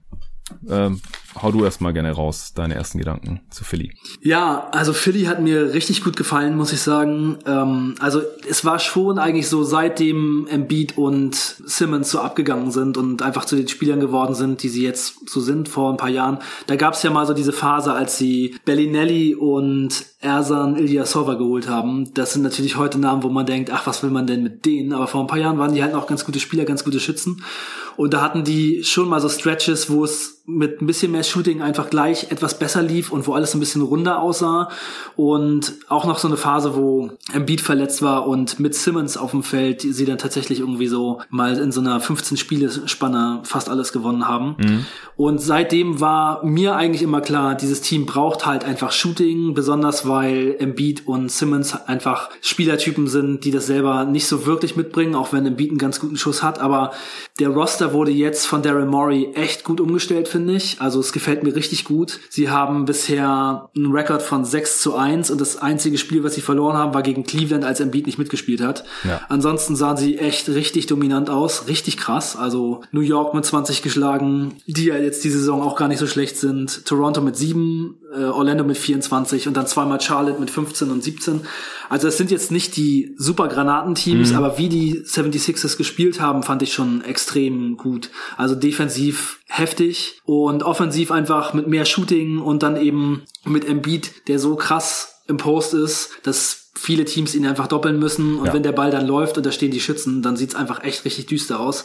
Und dadurch kriegt dann eben Ben Simmons auch ein bisschen mehr Platz. Der hat dann eben auch, ähm, finde ich, schon so eine ganz gute Rolle, wenn er einfach mal einen Drive kriegt, wo nicht alles voll steht und so. Das sieht gut aus. Und Tobias Harris hat mir auch gut gefallen. Auch so ähm, die Aktionen, die er bekommt, die Würfe, die er bekommt und auch so das Zusammenspiel mit Embiid. Da sind halt so ein paar neue Sachen dabei, wo einfach Harris mal so auf, dem, auf der Freiwurflinie den Ball gepasst bekommt und dann High-Low spielt. Embiid macht dann so eine Inside-Position und der Lobpass kommt oben drüber. Ach, einfach so ganz gute kleine Plays, die mir gut gefallen haben, mhm. wo man sieht, dass Doc Rivers da auch so ein bisschen was Neues reinbringt. Und dann eben mit dem anderen Curry, mit Thes Curry, der einfach auch ein krasser Shooter ist, haben sie sich genau den richtigen Spieler reingeholt. Das ist so ein bisschen wie äh, ein jüngerer JJ Reddick-Ersatz jetzt. Mhm. Genau, also eine der Sachen eigentlich, die ihnen gefehlt haben, äh, jetzt in der letzten Saison, haben sie jetzt dadurch wieder so ein bisschen ersetzt, der auch gerade mega heiß ist. Und eine Sache, die ich jetzt so gedacht habe, die ihnen meiner Meinung nach immer noch so ein bisschen fehlt, ist halt so ein Closer, ähm, ja, Ballhändler. Ja. Eigentlich so ein bisschen das, was wir bei den Bucks gerade besprochen haben. Also da haben sie jetzt nicht so wirklich jemanden und ja, Ben Simmons ist das halt einfach auch leider überhaupt nicht. Das ist vielleicht so die größte Schwäche, die ich für die Playoffs sehe.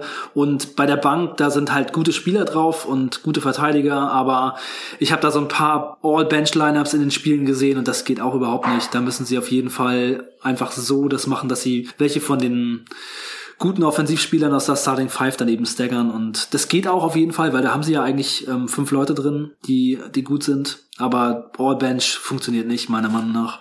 Und so ein, so ein Scorer, Ballhändler von der Bank fehlt einfach auch irgendwie. Vielleicht kann das Tyrese Maxey so ein bisschen machen, mhm. aber ich finde, dieses Team könnte eigentlich auch noch so einen äh, Point Guard, einen guten Bank Point Guard gebrauchen. So ein, was weiß ich, Spencer Dinwiddie oder sowas, der einfach noch mal so ein bisschen was bringt. Ich meine, das ist natürlich ein ganz schön großes Kaliber, aber einfach jemanden, der, der ein bisschen mehr bringt als einfach nur Shooting oder so. Also Shake Milton finde ich gut, aber der ist einfach wirklich kein Playmaker. Mhm. Ja. ja, das sind so meine Gedanken zu dem Team. Ja, also ich sehe das alles äh, sehr ähnlich. Äh, ich hoffe, ich kann jetzt überall einhaken, wo ich äh, was zu sagen wollte. Vielleicht, vielleicht fangen wir kurz bei, ja, erstmal zum Team allgemein. Also Beste Defense aktuell, das ist natürlich cool für Embiids Defensive Player of the Year Case, auch wenn sie das annähernd halten können. Die Defense ist gerade so auf dem Niveau wie die der Milwaukee Bucks letzte Saison. Und äh, da ist ja auch Janis dann geworden. Das ist halt immer unabdingbar, wenn man Defensive Player of the Year werden möchte, dass man halt eine der besten Defenses der Liga auch stellt. Und das haben die Sixers die letzten Jahre halt nicht mehr auf die Reihe bekommen, obwohl das Personal eigentlich auch immer ganz gut aussah. Letztes Jahr hatte man ja auch eine historische Defense eigentlich erwartet, dann mit Horford und mhm. so und äh, mit Simmons, der auch All-Defense ist und jetzt auch wieder extrem gut verteidigt. Embiid sieht einfach extrem fit aus. Ich denke auch, wenn die Sixers äh, eine der besten Bilanzen einfahren können, gerade sind sie auf Platz eins im Osten, aber der Spielplan, hast du ja gerade schon gesagt, der war es bisher nicht so gut. Also ein Team, das letztes Jahr in den Playoffs war mit den Raptors, die gerade halt auch massive Startprobleme haben, hatte ich ja gestern auch mhm. mit David schon besprochen, ist jetzt noch nicht so die beste ähm, der beste Gradmesser gewesen und da werden natürlich auch noch bessere Teams kommen, aber man muss halt auch erstmal die schwächeren Teams schlagen. Das haben die Sixers die letzten Jahre halt auch nicht immer gemacht und ähm, ja, ich traue ihnen das auf jeden Fall auch zu, dass sie in der Regular Season hier relativ weit oben abschneiden können und dann hat äh, Embiid auf jeden Fall einen MVP und einen Defensive Player of the Year Case. Also auch einer der wenigen Spieler, wo ich das jetzt schon sagen könnte, weil die meisten guten Spieler, da haben irgendwie noch, irgendwie noch keine gute äh, Teambilanz, das haben wir gestern auch schon erwähnt, oder die Teams, die gerade gut dastehen, ist halt fraglich, bleiben die da oben und wenn ja, wer ist der MVP-Kandidat jetzt da?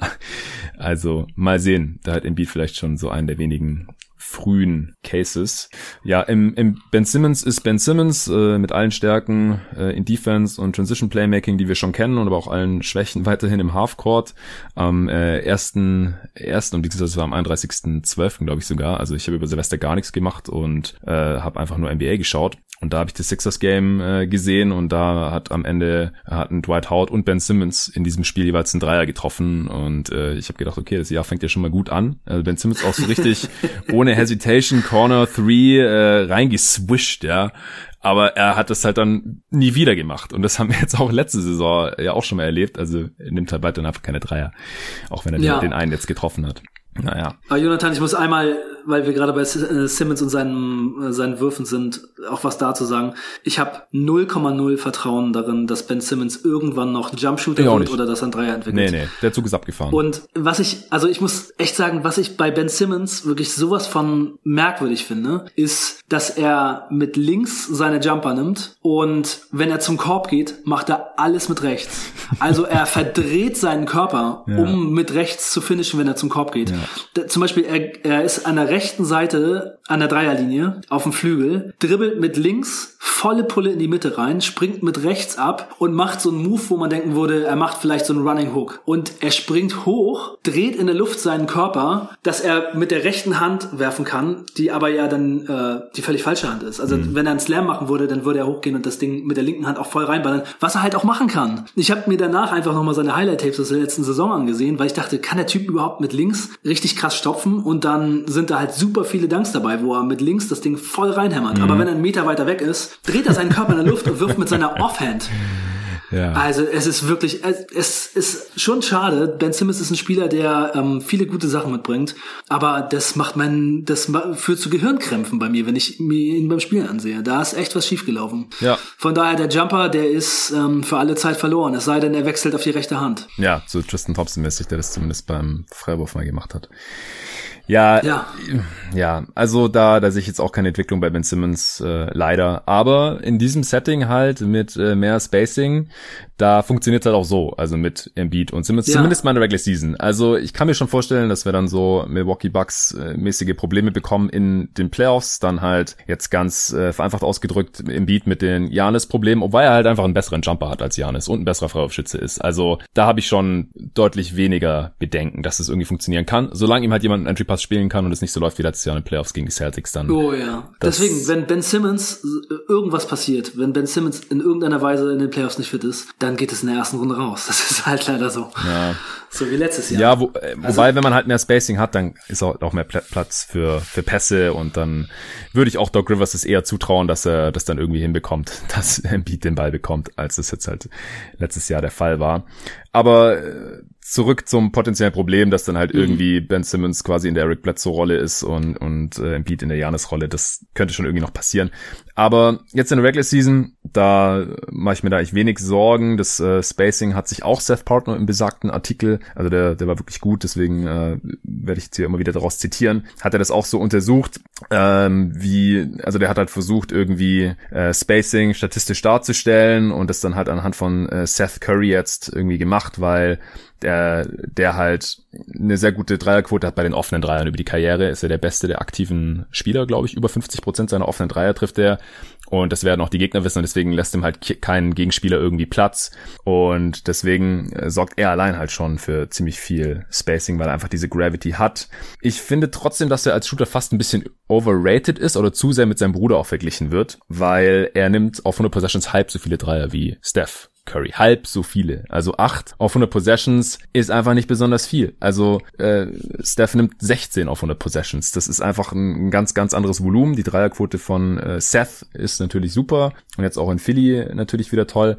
Ich finde, äh, es ist wichtig, dass sie wieder so einen Shooter haben, äh, wie sie es mit Reddick halt auch schon mal hatten. Aber er nimmt halt nicht diese Movement-Reihe, wie es bei Reddick der Fall ist, mit diesen Handoffs, wo er halt irgendwie angesprintet kommt, den Ball bekommt und dann halt irgendwie im, im Faden äh, den Ball raus rausfeuert und rein swischt, wie das halt bei, bei Reddick bei den Sixers noch der Fall war. Jetzt bei New Orleans trifft er ja gerade gar nichts.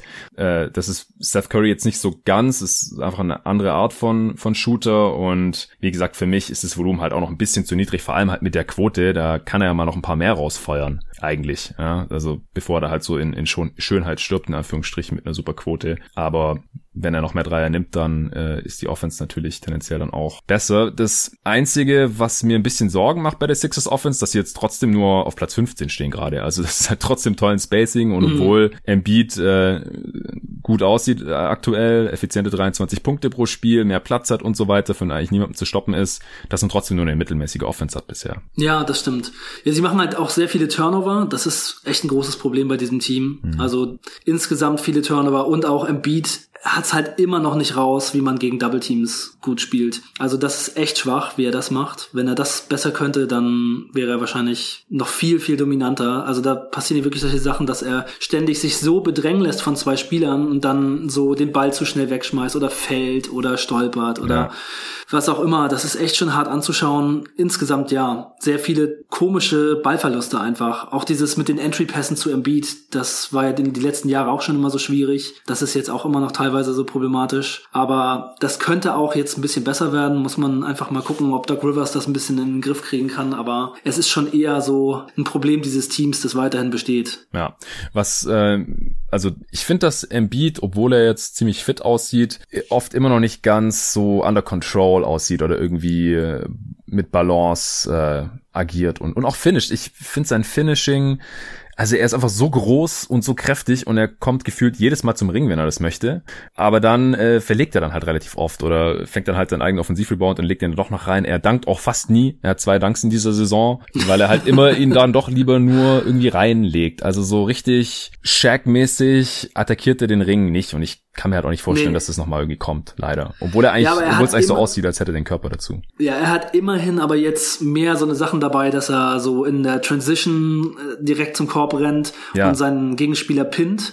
Das haben sie jetzt schon mal viel mehr eingebaut. Und ja, es ist für mich auch so, dass er ein bisschen zu viel Face-Up-Game dabei hat ähm, und ein bisschen zu viel an der Dreierlinie rumhängt. Dafür, dass er so dominant ist. Also jetzt zum Beispiel die mhm. beiden Spiele gegen Charlotte, die können dem nichts entgegensetzen. Ja, nichts. Ja. Der arme, arme Biombo, ey. Ja, da, also und teilweise ist es dann ja auch so, dass äh, mal eine Minute lang dann eben ein noch viel kleinerer Spieler auf dem Spielfeld war gegen Embiid und ja. also gegen die Charlotte Hornets müsste eigentlich Embiid schon eher mal so ein Spiel raushauen, wie das in den vergangenen Jahren schon mal gemacht hat, wo er so Richtung 50 Punkte geht weil er ja auch ein guter Freiwurfschütze ist und er zieht ja auch mit die meisten Freiwürfe der Liga. Aber ja, es, er lässt einen dann doch teilweise so ein bisschen ähm, mehr erwarten und schmeißt den Ball weg, wenn er gedoppelt wird. Ja. Aber jetzt gerade müsste er wirklich einfach nur stark mit dem Ball sein, ganz entspannt sich drehen. Er ist sowieso immer größer. Er könnte den Ball einfach wirklich ganz nach oben halten, gucken, wo ist der freie Mann. Und er muss den noch nicht mal übers quer übers Feld schmeißen. Ähm, also einfach den nächsten Mann finden reicht schon, weil die haben auf jeder Position bei der Starting Five jetzt gerade jemanden, der auch den Wurf direkt reinwerfen kann. Also, ja, außer Simmons halt. Genau, genau. Simmons nicht. Ja, Danny Green trifft bisher auch nur 30 Prozent seiner Dreier. Aber wenn Steph Curry schon 48 Mal 30, 32 Prozent über fünf Spiele getroffen hat, dann äh, will ich nicht wissen, wie oft das bei Danny Green schon der Fall war. Und dann hat oh, er wieder ja, Danny Green. wahrscheinlich 80 Mal. Und dann hat er aber wieder Stretches, wo er halt irgendwie über 50 Prozent trifft. Äh, ja, Steph Curry gerade mit 54 Prozent von der Dreierlinie. Äh, Tobias Harris, hey, unter Doc Rivers, auf einmal wieder ein Elite-Shooter, wie damals bei den Clippers, 47 Prozent. yeah. Da ja. ist er der Elite-Shooter, der so teuer ja. bezahlt wurde. Mussten sie nur noch Doc Rivers dazu holen, bis sich der Trade ausgezahlt ja. hat. So wenig, wenigstens Wäre witzig, wenn er das Geld jetzt auf einmal doch wert ist.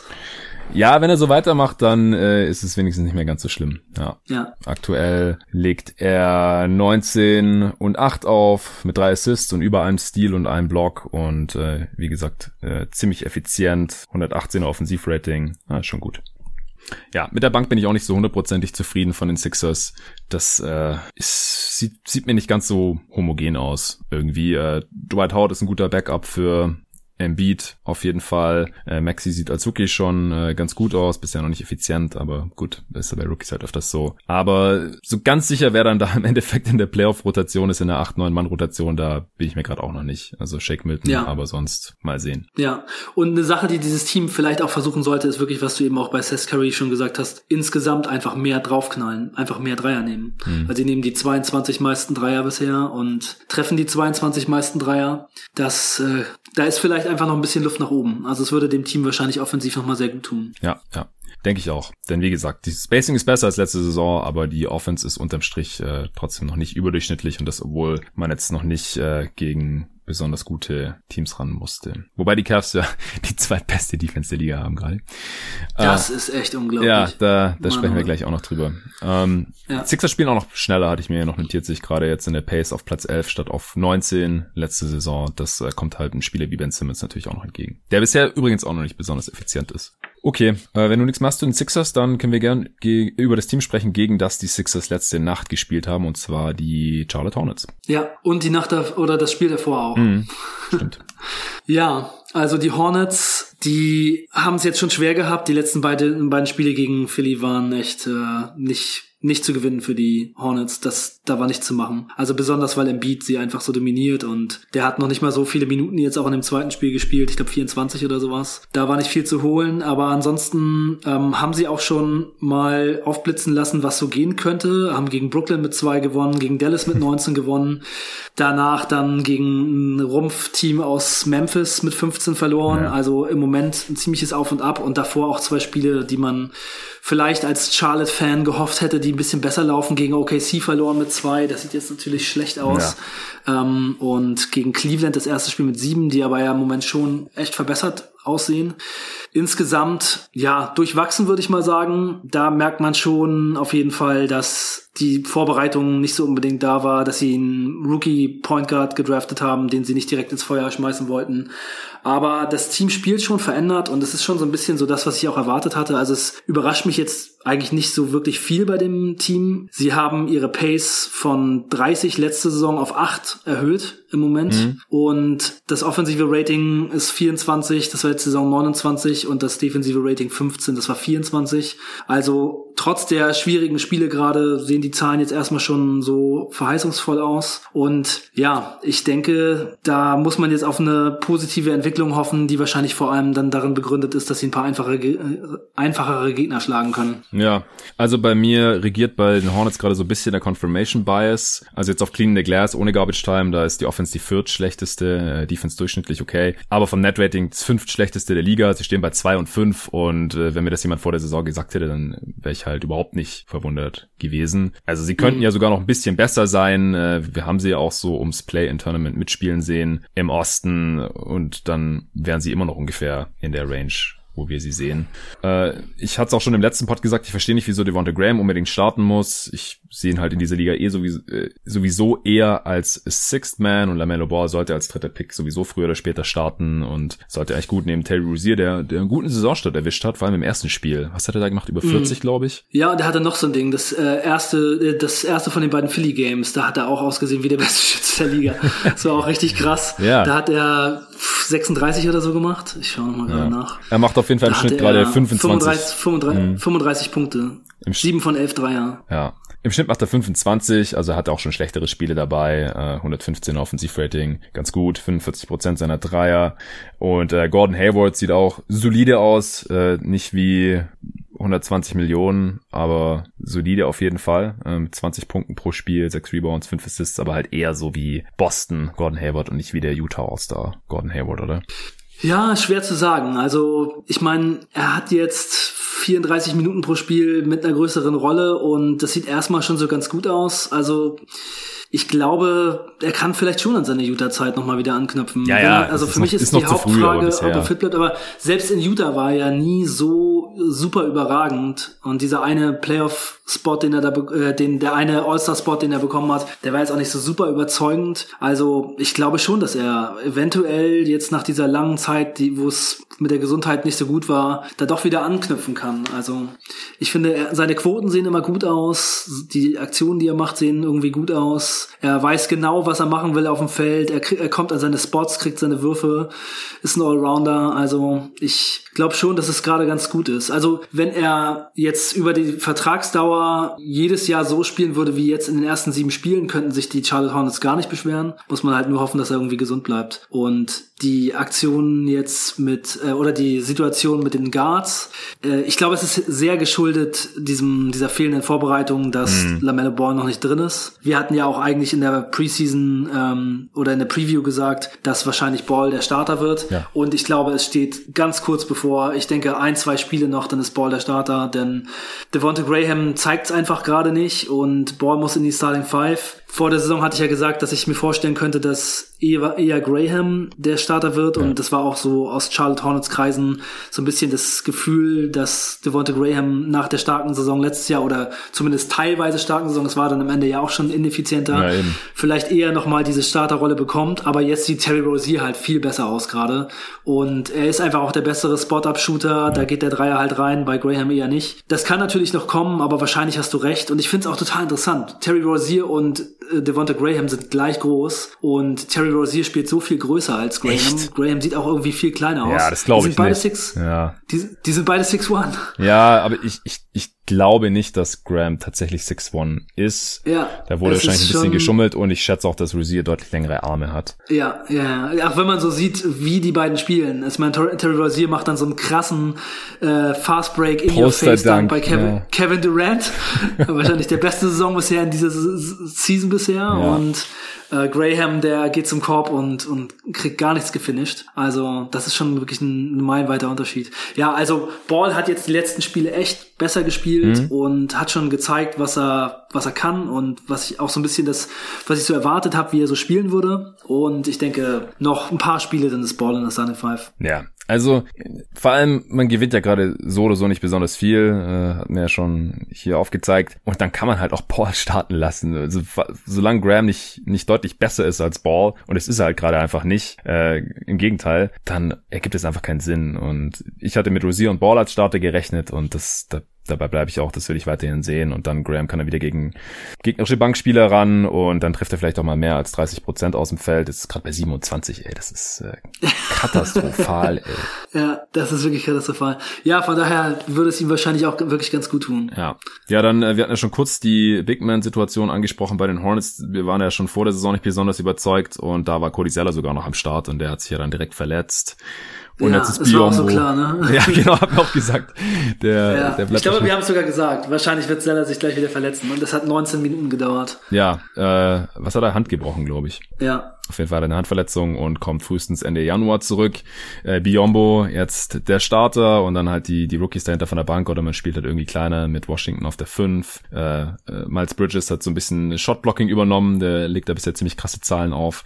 Ja, äh, wie gesagt, unterm Strich sind die Hornets schon ziemlich genau da, wo ich dachte, auch wenn jetzt natürlich von den Siegen her noch ein paar verrückte Sachen passiert sind, aber wenn der Durant halt seinen Pull-Up-Jumper da von der rechten Baseline trifft, dann haben sie vielleicht sogar noch einen Sieg weniger.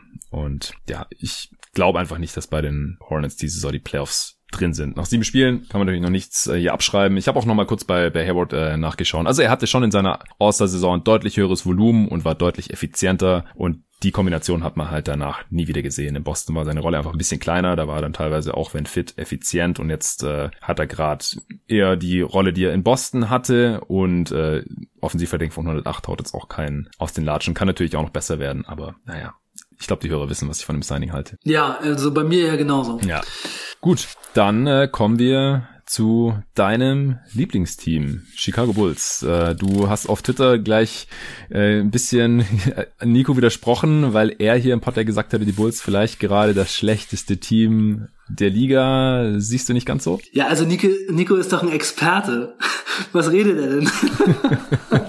nein, nein, nein. Also das ist einfach so, es hat mich halt wirklich so richtig kalt erwischt. Ich habe den Pod hier so zu Hause gehört. Ich habe wahrscheinlich gerade irgendwie ein paar Sachen aufgeräumt oder sowas und auf einmal höre ich so, die Bulls ist wahrscheinlich schlechteste Team der Liga. Wow, was geht ab? Also ich war wirklich so, hä, darüber habe ich noch gar nicht nachgedacht, dass jemand auf die Idee kommen könnte, dass die Bulls das schlechteste Team der Liga sind. Nee, also da kann ich wirklich nicht mitgehen, vor allem in einer Liga, wo es die Minnesota Timberwolves zum Beispiel gibt, die Ja. gerade ohne ihren besten Spieler spielen und ähm, also wo sich jedes Team wahrscheinlich gerade die Hände reibt, wenn sie die sehen. Nee, Die hatten halt die haben ja ersten sogar beiden Spiele gewonnen, aber seitdem absolute Katastrophe.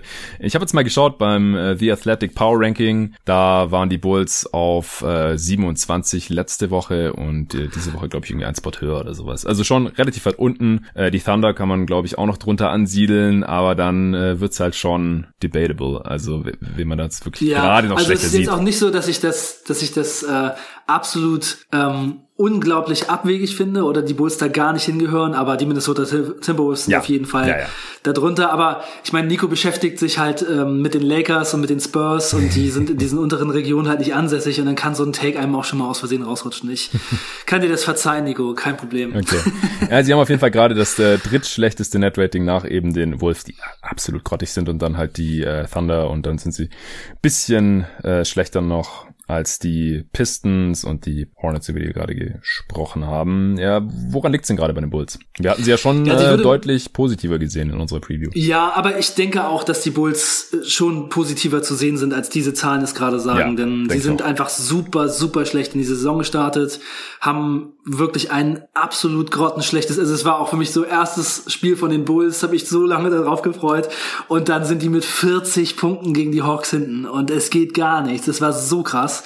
Also da haben die Hawks so doll den Ball, äh, den den Fuß vom Gas genommen und die Bankspieler der Bulls haben es dann noch mal so ein bisschen gerettet und dann das zweite Spiel gegen Indiana eigentlich das gleiche nochmal und dann haben sie das auch am Ende mit 19 verloren. Da waren sie auch schon fast mit 40 hinten. Also es war einfach ein krasser Fehlstart. Aber dann sind halt so ein bisschen so langsam so die Veterans auch zurückgekommen. Temple hat das erste Spiel verpasst, Sato auch und dann ähm, sind die zurückgekommen und dann äh, Thad Young jetzt noch vor drei Spielen zurückgekommen und das stabilisiert schon mal einiges und sie haben jetzt immerhin zweimal hintereinander gegen Washington gewonnen, haben dann richtig von Milwaukee auf die Mütze gekriegt, also sowas von aus der Halle geballert. Da hatte Milwaukee 22 Dreier und die Bulls hatten sechs mhm. und in Transition hat Janis alles gezeigt, was er kann und hat Patrick Williams gleich mal in der Liga willkommen geheißen. Der wusste vor lauter Eurosteps gar nicht mehr, wo vorne und hinten ist. Bam, bam, bam. Also das war dann gleich wieder so, ein, so eine richtig krasse Klatsche, aber danach nochmal gegen Dallas ohne, ohne Luca gewonnen. Also wenn man diese, diese krassen Blowouts einfach mal rausnimmt, dann haben sie halt mit dem Buzzer gegen die Warriors verloren, haben zweimal gegen Washington gewonnen und haben gegen Dallas ohne Doncic gewonnen. Und das sieht doch gar nicht so schlecht aus. Und sie hatten halt teilweise ihre Veterans nicht dabei und sie haben gerade vier Spieler, unter anderem Lauri Markan, raus wegen äh, Covid. Äh, Kontaktbeschränkungen mhm. und das ist für so ein Team halt auch schwer wegzustecken. Also ich sehe sie nicht anders, als ich sie vor der Saison gesehen habe. Ich sehe da halt ein junges Team, das sicherlich viele Sachen rauskriegen muss und einen neuen Trainer hat, aber wo auf jeden Fall noch einiges drin ist und die Teams wie die Washington Wizards auch jetzt in dieser frühen Phase und in dieser Situation halt schon schlagen können und ähm, ich bin da jetzt nicht großartig überrascht und diese Zahlen sollte man gerade nicht zu ernst nehmen, finde ich. Ja, denke ich auch. Also sie haben fünf Spieler, die alle Spiele gemacht gemacht haben. Das ist schon heftig. Ja. Äh, ja, da war schon nicht viel, nicht viel zu holen bisher einfach. Ja, denke ich auch. Wie gefällt denn dir Patrick Williams bisher, außer dass er sich von Janis schwindlig spielen lassen hat? Also er gefällt mir wirklich gut, wenn ich mir nur Patrick Williams einfach angucke und das, was er auf dem Feld macht. Ähm, also seine Defense ist engagiert, er hat die Tools, er macht viele Sachen schon richtig, er hat auch jetzt schon echt einiges an Blocks und Steals so gemacht. Er hat auch teilweise kleinere Spieler vor sich gehalten, wo ich schon gedacht habe, ja, also es ist nicht so, dass er irgendwie slow-footed ist und nur Power Forward spielen kann. Ich kann das auch schon sehen, dass er mit so der richtigen ähm, Technik und vielleicht noch ein bisschen mehr Wissen, wo er so stehen muss und wie er so gegen wen verteidigt, auch Wings verteidigen kann, die ein bisschen schneller sind. Also da bin ich schon echt angetan und offensiv ist es halt alles solide und er hat bisher noch nicht einmal irgendwie so einen Stretch dabei gehabt, wo ich gedacht habe, der macht was irgendwie zu schnell oder was, was er nicht kann oder lässt sich irgendwie hetzen oder irgendwas. Also er, er kann halt schon viele verschiedene Dinge. Aus jedem Bereich kann er gefährlich sein, von der Dreierlinie und Midrange. Also Midrange ist anscheinend im Moment das, was ihm so am meisten liegt, wo er so am besten aussieht. Ich wünsche mir manchmal, dass er ein bisschen aggressiver wäre offensiv, dass er bisschen härter zum Ring geht und seinen Körper einfach auch mal nutzt. Aber ich denke, das wird mit der Zeit schon kommen. Und er ist halt einfach echt extrem jung. Also das finde ich ja. schon gut. Aber insgesamt, also er spielt halt in dieser krassen Starting Five, die die Bulls gerade haben, die wahrscheinlich die schlechteste Starting Five der Liga sein könnte, denn sie haben da halt Wendell Carter auf Center, der einfach im Moment ein schwacher Spieler ist, das muss man einfach so sagen. Ich habe es ja vor der Saison auch gesagt, es hätte mich irgendwie gefreut, wenn sie ihn getradet hätten, um Lamello Ball zu kriegen, falls irgendwer ihn haben will und ähm, mhm. hat da so seine Schwächen auch schon so angesprochen. Also meiner Meinung nach gibt es im Moment fast nichts, was er irgendwie gut macht. Und dann Laurie Markan, der halt wirklich nur gut ist, wenn er trifft und ansonsten echt auch ein schwieriger Fit ist. Dann ähm, Patrick Williams halt als Starter auf der 3 und dazu eben Levine und Kobe White und es ist defensiv so unglaublich grottenschlecht und die haben im Moment, ich hatte es vorhin noch spaßeshalber mal aufgerufen, die haben im Moment ähm, mit den fünf Spielern auf dem Feld eine Differenz von minus 20,7 und das ist die Starting Five. Ja. und das sieht halt offensiv und defensiv richtig schlecht gerade aus, also die haben 98 Possessions und äh, machen 87,8 Punkte und kriegen 108,4 Nee, äh, ja doch, 108,4. Also es ist echt richtig schlecht. Und in diesem Umfeld ist es für Patrick Williams natürlich dann schon gar nicht so leicht zu zeigen, was er kann, denn er ist in dieser Starting Five wahrscheinlich schon der beste Verteidiger.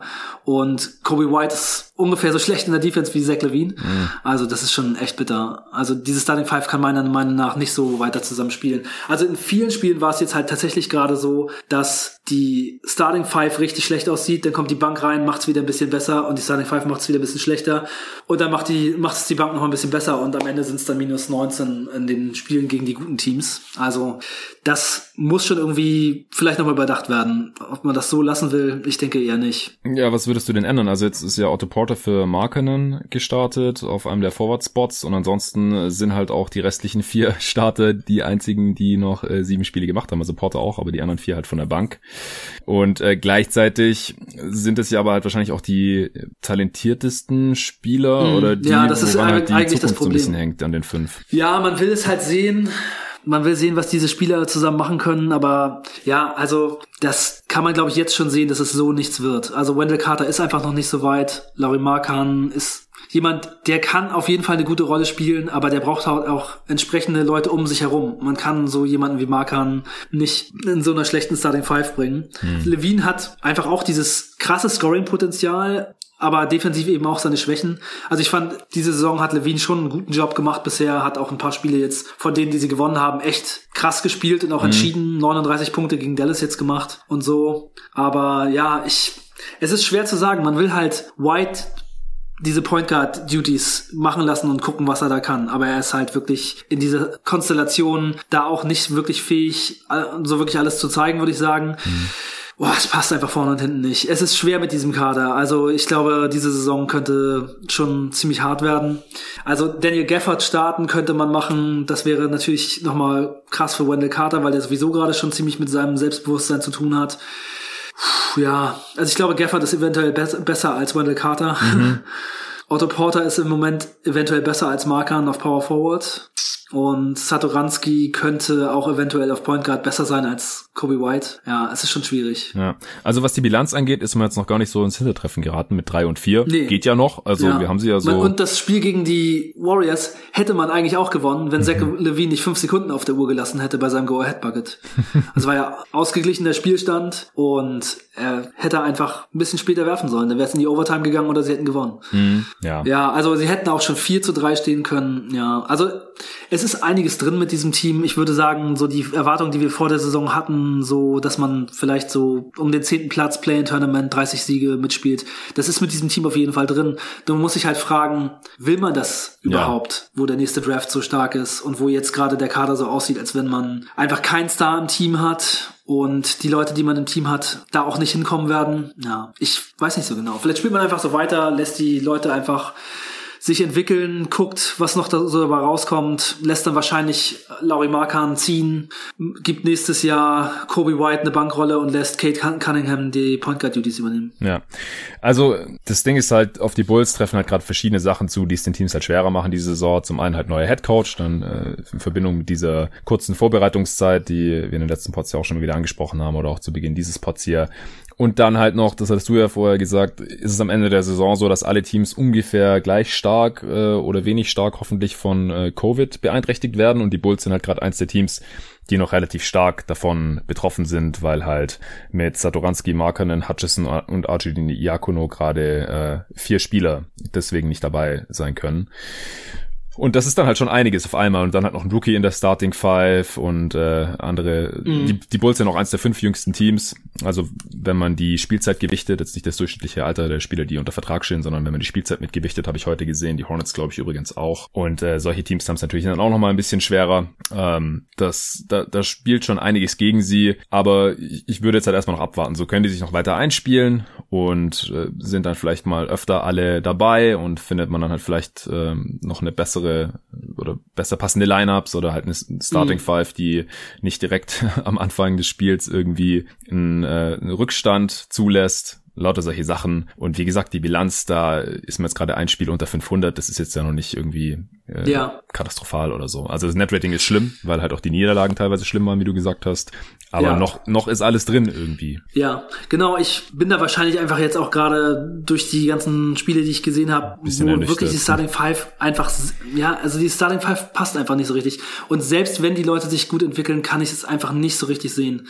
Also, das ist, also ich glaube, wenn man diesen Kader insgesamt sieht und den anders durchmischt, ähm, einfach darauf pfeift, wer hier irgendwie die Leute sind, die hohe Draftpicks waren und die man unbedingt noch sehen will, ähm, dann ist da schon ein Team drin, das richtig gut zusammenpassen kann. Und da bin ich mal gespannt, ob Donovan da in nächster Zeit irgendwie ein paar Änderungen macht. Denn ich glaube, Kobe White ist halt ein ganz guter Spieler, aber ich muss immer, wenn ich Kobe White denke, auch an meinen Take denken, den ich zu äh, Darius Garland von den äh, Cleveland Cavaliers gemacht habe. Mhm. Dass er halt so ein kleiner Point Guard ist, bei dem es hauptsächlich ums Shooting geht. Und ich würde sagen, Garland ist sogar noch ein besserer Playmaker.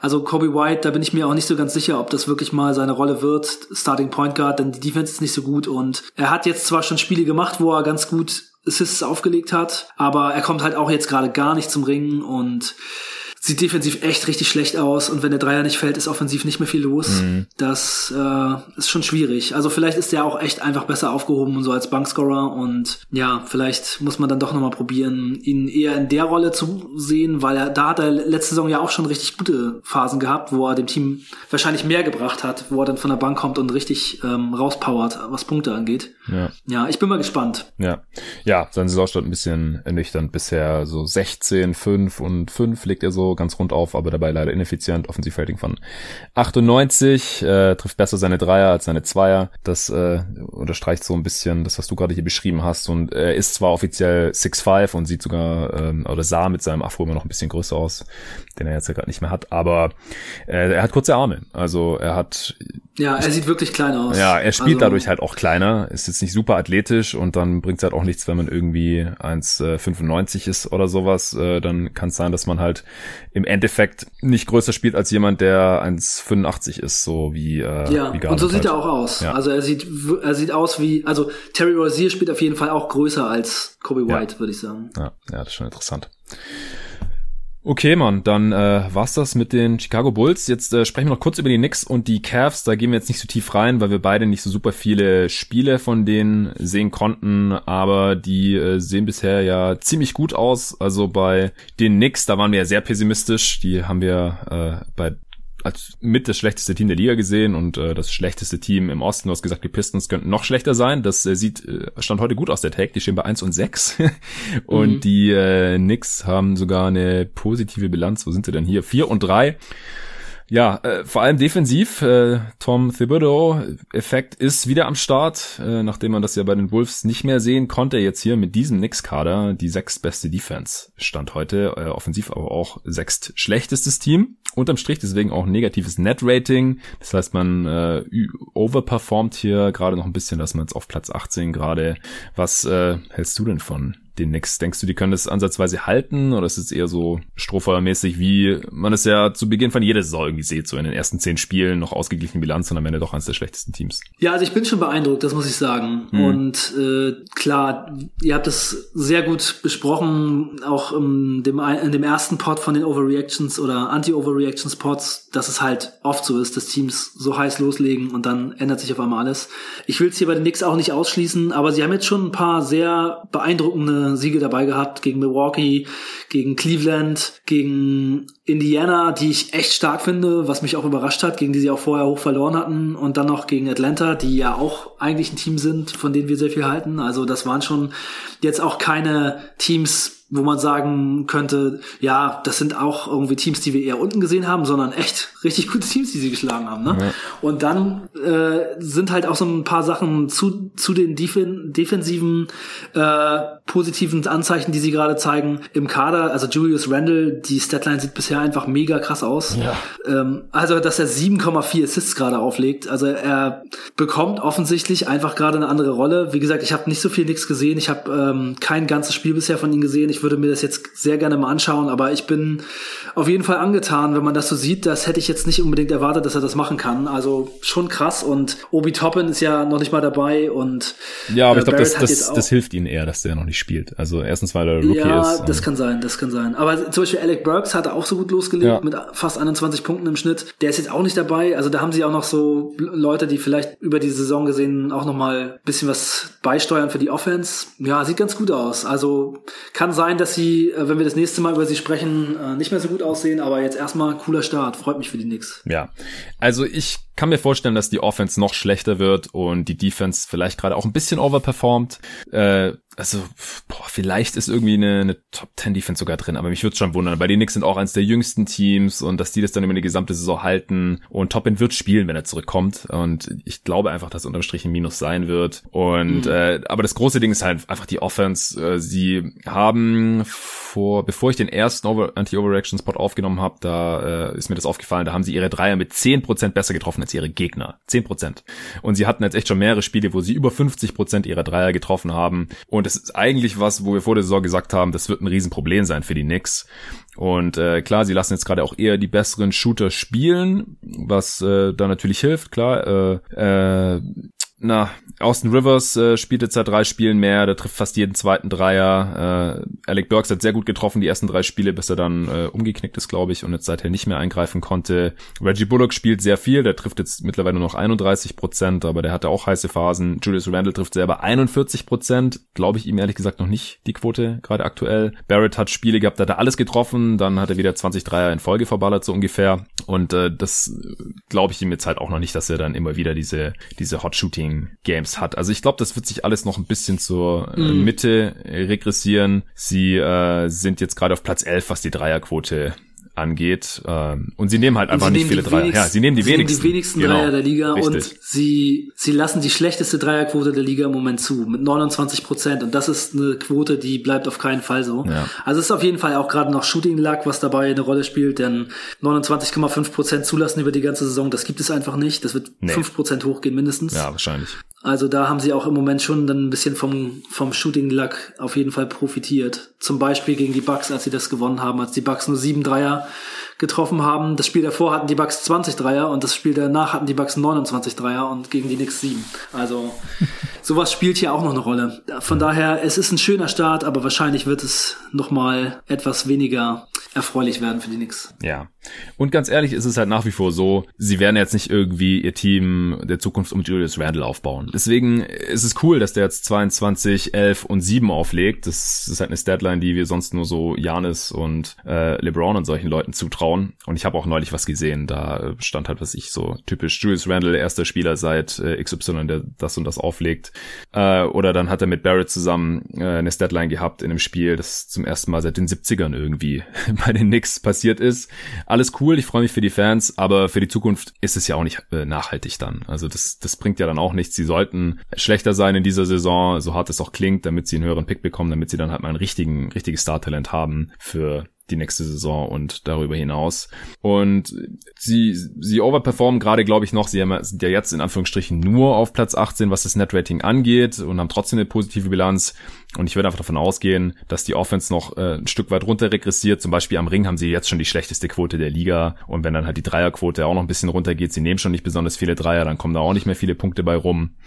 Das, äh, das wird dann schon wieder relativ hart werden, so wie wir das auch ja. erwartet haben. Und wie gesagt, die Defense glaube ich halt auch noch nicht so richtig. Also sie haben halt schon Material, um eine solide Defense zu stellen, gerade wenn mit Robinson da als Anker in der Mitte halt funktioniert, der endlich auch mal ein bisschen mehr spielt. Das hatten wir uns ja auch gewünscht. Oh ja, das ist gut. Das ist auf jeden Fall gut. Dann äh, Barrett hat einen guten Körper, um zu verteidigen. Äh, Rivers ist ein, ein giftiger Verteidiger. Alfred Payton verteidigt auch wieder besser. Er trifft übrigens gerade auch 43 Prozent seiner Dreier. Das äh, wird nicht so bleiben. Er hat gerade dieselbe Dreierquote wie Freiwurfquote.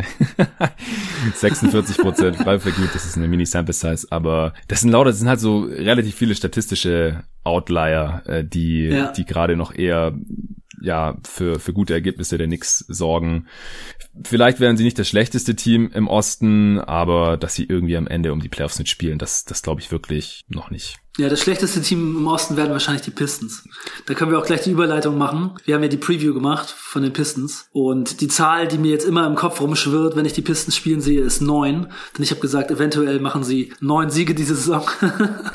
und ich hatte ja auch gesagt, dass es zu einem großen Teil wahrscheinlich leider daran liegt, dass Blake Griffin done ist. Und es sieht leider danach aus, dass das tatsächlich der Fall ist. Mm, ja, er, er meidet die Zone mittlerweile fast schon so äh, ein bisschen wie, ja, wie die Pest. Also ich hatte es im letzten Pod ja auch schon angesprochen. Er sagt so, er fühlt sich fit und er kann immer noch danken und so, aber ich, ja. ich, ich glaube es ihm halt leider auch nicht mehr. Ja, er hat 33 Dreierversuche in vier Spielen und 18 Zweier. Das ist schon ja. deutlich. Ja, er kann halt nur noch von draußen draufknallen und defensiv sieht's auch richtig schlecht aus. Mhm da hatte er auch diese Situation gegen die Celtics. Ich habe das Spiel nicht gesehen, ich habe es dann nur hinterher gelesen, mhm. dass er, dass die Celtics sich gefreut haben und äh, unbedingt den äh, Switch ja. von Griffin auf Tatum haben wollten und dann hat er ihn halt gekocht.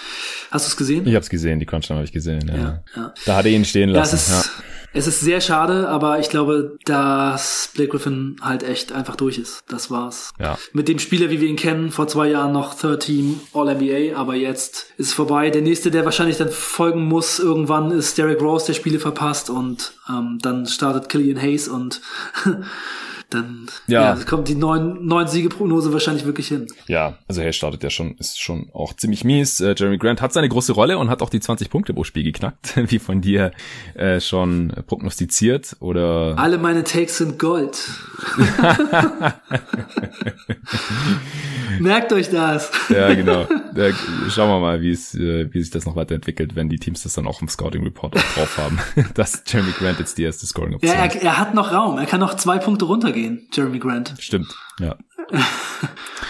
Ja, ich denke, das reicht dann auch zu den Pistons. Sprechen wir noch kurz ja, über die Cavs. Ja. Äh, auch ein Team, das, also ich habe sie besser gesehen äh, als als du, glaube ich, oder mit ein bisschen mehr äh, Luft nach oben.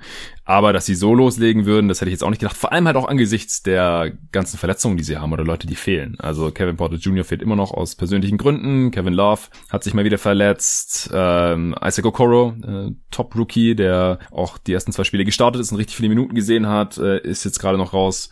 Und Trotzdem haben sie vier Spiele gewonnen, drei verloren, haben äh, eine leicht positives, ein leicht positives Net-Rating und die zweitbeste Defense und die zweitschlechteste Offense der Liga. Was äh, hältst du von den Cavs? Ja, also es ist schon auf jeden Fall ja so gewesen, dass wir gesagt haben, mit Drummond in der Mitte könnten sie sich so ein bisschen stabilisieren. Ich glaube, dass dieser Start jetzt erstmal eher so ein bisschen fluky ist. Ich habe nicht das Gefühl, dass sie das tatsächlich halten können. Also sie waren, wir haben ja die letzten zwei Jahre die die Previews gemacht ja. und ja, da war die Defense immer so schlecht, so unglaublich schlecht und dass sie jetzt wirklich ähm, hier in die Top 10 gehen, kann ich mir einfach beim besten Willen nicht vorstellen. Jetzt sind sie gerade Zweiter, sie waren sonst echt 30. oder 29. Ja dass der Impact von Drummond dann über die ganze Saison so stark ist, kann ich mir einfach nicht vorstellen. Mhm. Und ja, auch ansonsten, ich, auch da, das Team hat mir jetzt nicht so viel gezeigt, wo ich denke, oh mein Gott, das äh, ist ganz anders oder hier kommen die Cavs oder so. Also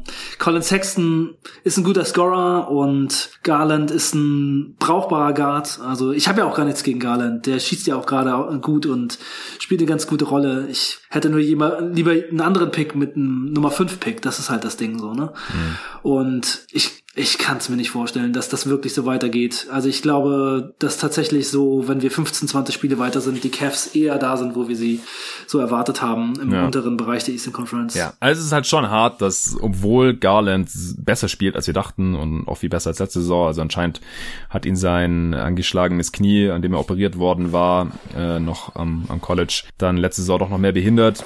Äh, und jetzt legt er halt 17 und 6 auf und Sexton legt effiziente 26 Punkte pro Spiel auf als Scoring Guard, 118er Offensivrating. Äh, also Sexton hat nochmal einen Schritt nach vorne gemacht, Garland viel besser als wir dachten und äh, trotzdem sind sie halt das zweit, haben sie die zweitschlechteste Offense der Liga. Also das mhm. ist halt schon übel. Also mit Love wird man da vielleicht dann nochmal besser. Der hat jetzt halt nur zwei Spiele gemacht, in denen er aber auch nichts getroffen hat. Könnte halt auch sein, dass er einfach leider mittlerweile dann ist. muss man mittlerweile fast schon eher ein bisschen davon ausgehen, leider. Also müsste er ja. eher das Gegenteil beweisen. Drummond, geiler Fantasy-Player bisher, 16 und 14 mit drei Assists und zwei Steals und zwei Blocks im Schnitt. Uh, unglaublicher Stat-Sheet-Stuffer. Und er ja. nimmt auch fast keine Dreier. äh, was hat er? 0 von 5 in der Saison. Geht noch äh, Freiwurfquote über 50 Prozent immerhin. 53 Prozent. Aber er war noch nie, also seine Teams waren jetzt noch nie über die, über eine gesamte Saison defensiv dominant. Also, dass Larry Nance anstatt Love verteidigt, ist, ist natürlich gut. Äh, Okoro halte ich auch als Rookie schon für einen eindeutigen Plus-Defender. Aber wie gesagt, der hat ja jetzt auch fünf Spiele schon gefehlt und die Minuten gingen dann halt an Damian Dodson und äh, Chedi Osman und Dante Exum, der auch ein guter Defender ist, jetzt auch im letzten Spiel sich irgendwie an der Wade verletzt hat. Und wenn er halt spielt, äh, hat drei Spiele gestartet, dann ist es halt auch ein großer Faktor, wieso man die zweitschlechteste schlechteste Offense hat, weil an dem Ende liefert er halt weiterhin auch einfach gar nichts. Also ich glaube auch, die, die Defense wird noch ordentlich nach unten regressieren und die ja. Offense wahrscheinlich ein bisschen nach oben. Das äh, würde ich ihnen schon zutrauen, aber nicht allzu weit. Und dann äh, ist man halt auch wieder ungefähr da, wo wir sie erwartet hätten. Und vor einem Jahr hatten die Cavs ja auch einen tollen Start. Ich glaube, da standen die auch bei 4 und 4 unter Coach Beeline. Alle haben gedacht, boah, guckt euch mal die Cavs an, äh, voll solide hier. Und dann am Ende äh, war man wieder komplett im Keller. Ja, so wird es wahrscheinlich laufen. Denn es müsste ja wirklich jetzt gerade, wie die letzten Spiele jetzt gelaufen sind, eigentlich dann alles an Andre Drummond äh, liegen. Und dass Andre Drummond dieses Team von ganz unten im defensiven Rating nach ganz oben bringt, das kann ich mir einfach beim besten Willen nicht vorstellen. Ja, also wenn sie das über die gesamte Saison halten können, dann müssen wir, glaube ich, auch ganz anders über Andre Drummond sprechen als bisher. Ja, dann müsste er vielleicht sogar Defense Player of the Year werden. Ja, dann stimmt. hätte er hätte im Alleingang eine der schlechtesten Defenses aller Zeiten umgekrempelt. Zur zweitbesten der Liga, genau dann äh, könnten sie auch die zweitschlechteste Offense behalten und dann spielen sie wahrscheinlich immer noch um die Playoffs mit. Äh, Andre Drummond, mit ihm ist die gegnerische Offense besser, also ist die Defense schlechter mit ihm. Also hat er doch kein Defensive Player of the Year Case. Schade. ja, aber dafür gibt äh, ohne ihn die, die Offense total in den Keller. Nee, also wie gesagt, ich halte das eher für fluky. Was ist äh, durchaus noch drin hier nach sieben Spielen. Und dann äh, schauen wir mal, wo die Cavs so in 10, 15 Spielen ja. stehen.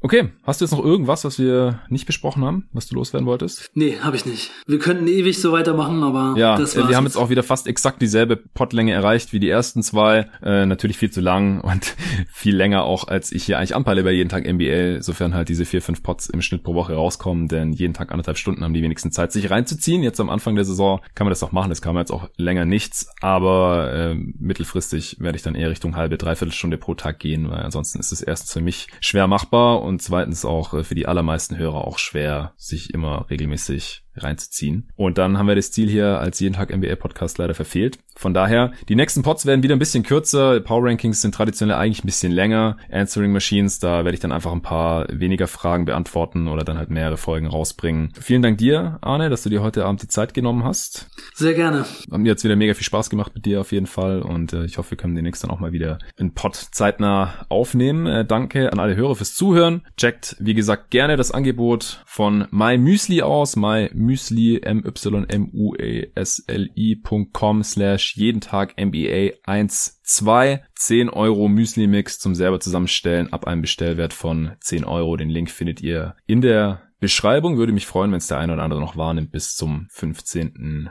Januar. Dann noch ein kurzer Hinweis. Äh, ich musste gestern den zweiten Teil der Top 25 Spieler Podcasts nochmal hochladen, wo Nico und ich ja die Top 10 dann besprochen haben. Arne und ich, wir haben es ja vorhin ja auch nochmal kurz erwähnt im Pod. Deswegen ist der jetzt wahrscheinlich nochmal irgendwie höher in eurem Feed aufgepoppt. Äh, ich hatte den versehentlich gelöscht gehabt und hat mich auch direkt ein Hörer darauf hingewiesen auf Twitter. Er hatte mich gefragt, äh, wo ist die Folge hin? Ich wollte die noch anhören. Also wenn euch sowas auffällt, immer gerne direkt Bescheid geben. Mir ist dann auch direkt klar gewesen, wann und wie das passiert ist.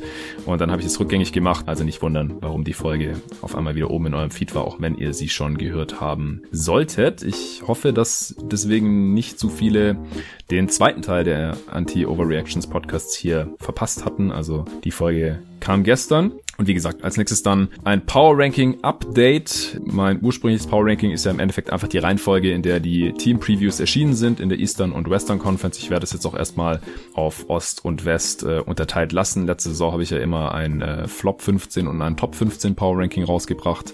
Alle zwei, drei Wochen. Und jetzt dieses Jahr lasse ich das aber, glaube ich, dann auf die Conferences unterteilt. Dann hat man auch immer schön das äh, Playoff-Rennen oder Play-in-Tournament-Rennen da im Blick. Das werden die nächsten beiden Folgen werden. Die Teams über die ich jetzt hier mit meinen Gästen in diesen drei Pods schon gesprochen habe, da werde ich es eher kürzer halten und dann die Teams, die jetzt noch nicht besprochen wurden, da werde ich dann ein bisschen mehr zu erzählen. Dann kommt eine Answering Machine und dann schaue ich mal, was so passiert in der Liga und was man noch besprechen muss. Dann äh, gibt's vielleicht mal wieder ein News-Update Anfang der nächsten Woche. Das werde ich dann wahrscheinlich immer Anfang der Woche irgendwie machen, dass hier auch keiner irgendwas verpasst, was an Verletzungen passiert, an äh, Trade-Gerüchten, an Spieler, die irgendwas krasses gemacht haben oder Teams, je nachdem, was da halt so passiert. Und dann überlege ich mir, was noch als nächstes kommt. Da haben mir jetzt auch die Support auf Steady richtig viel Input gegeben, was sie sich so wünschen hier im Verlauf der Regular Season. Also wenn ihr Supporter seid, dann äh, habt ihr immer noch die Chance auf Steady, den äh, Post, den ich da gemacht habe für die Supporter, da könnt ihr immer noch kommentieren, was ihr euch hier so wünscht bei jeden Tag NBA gerne dort kommentieren.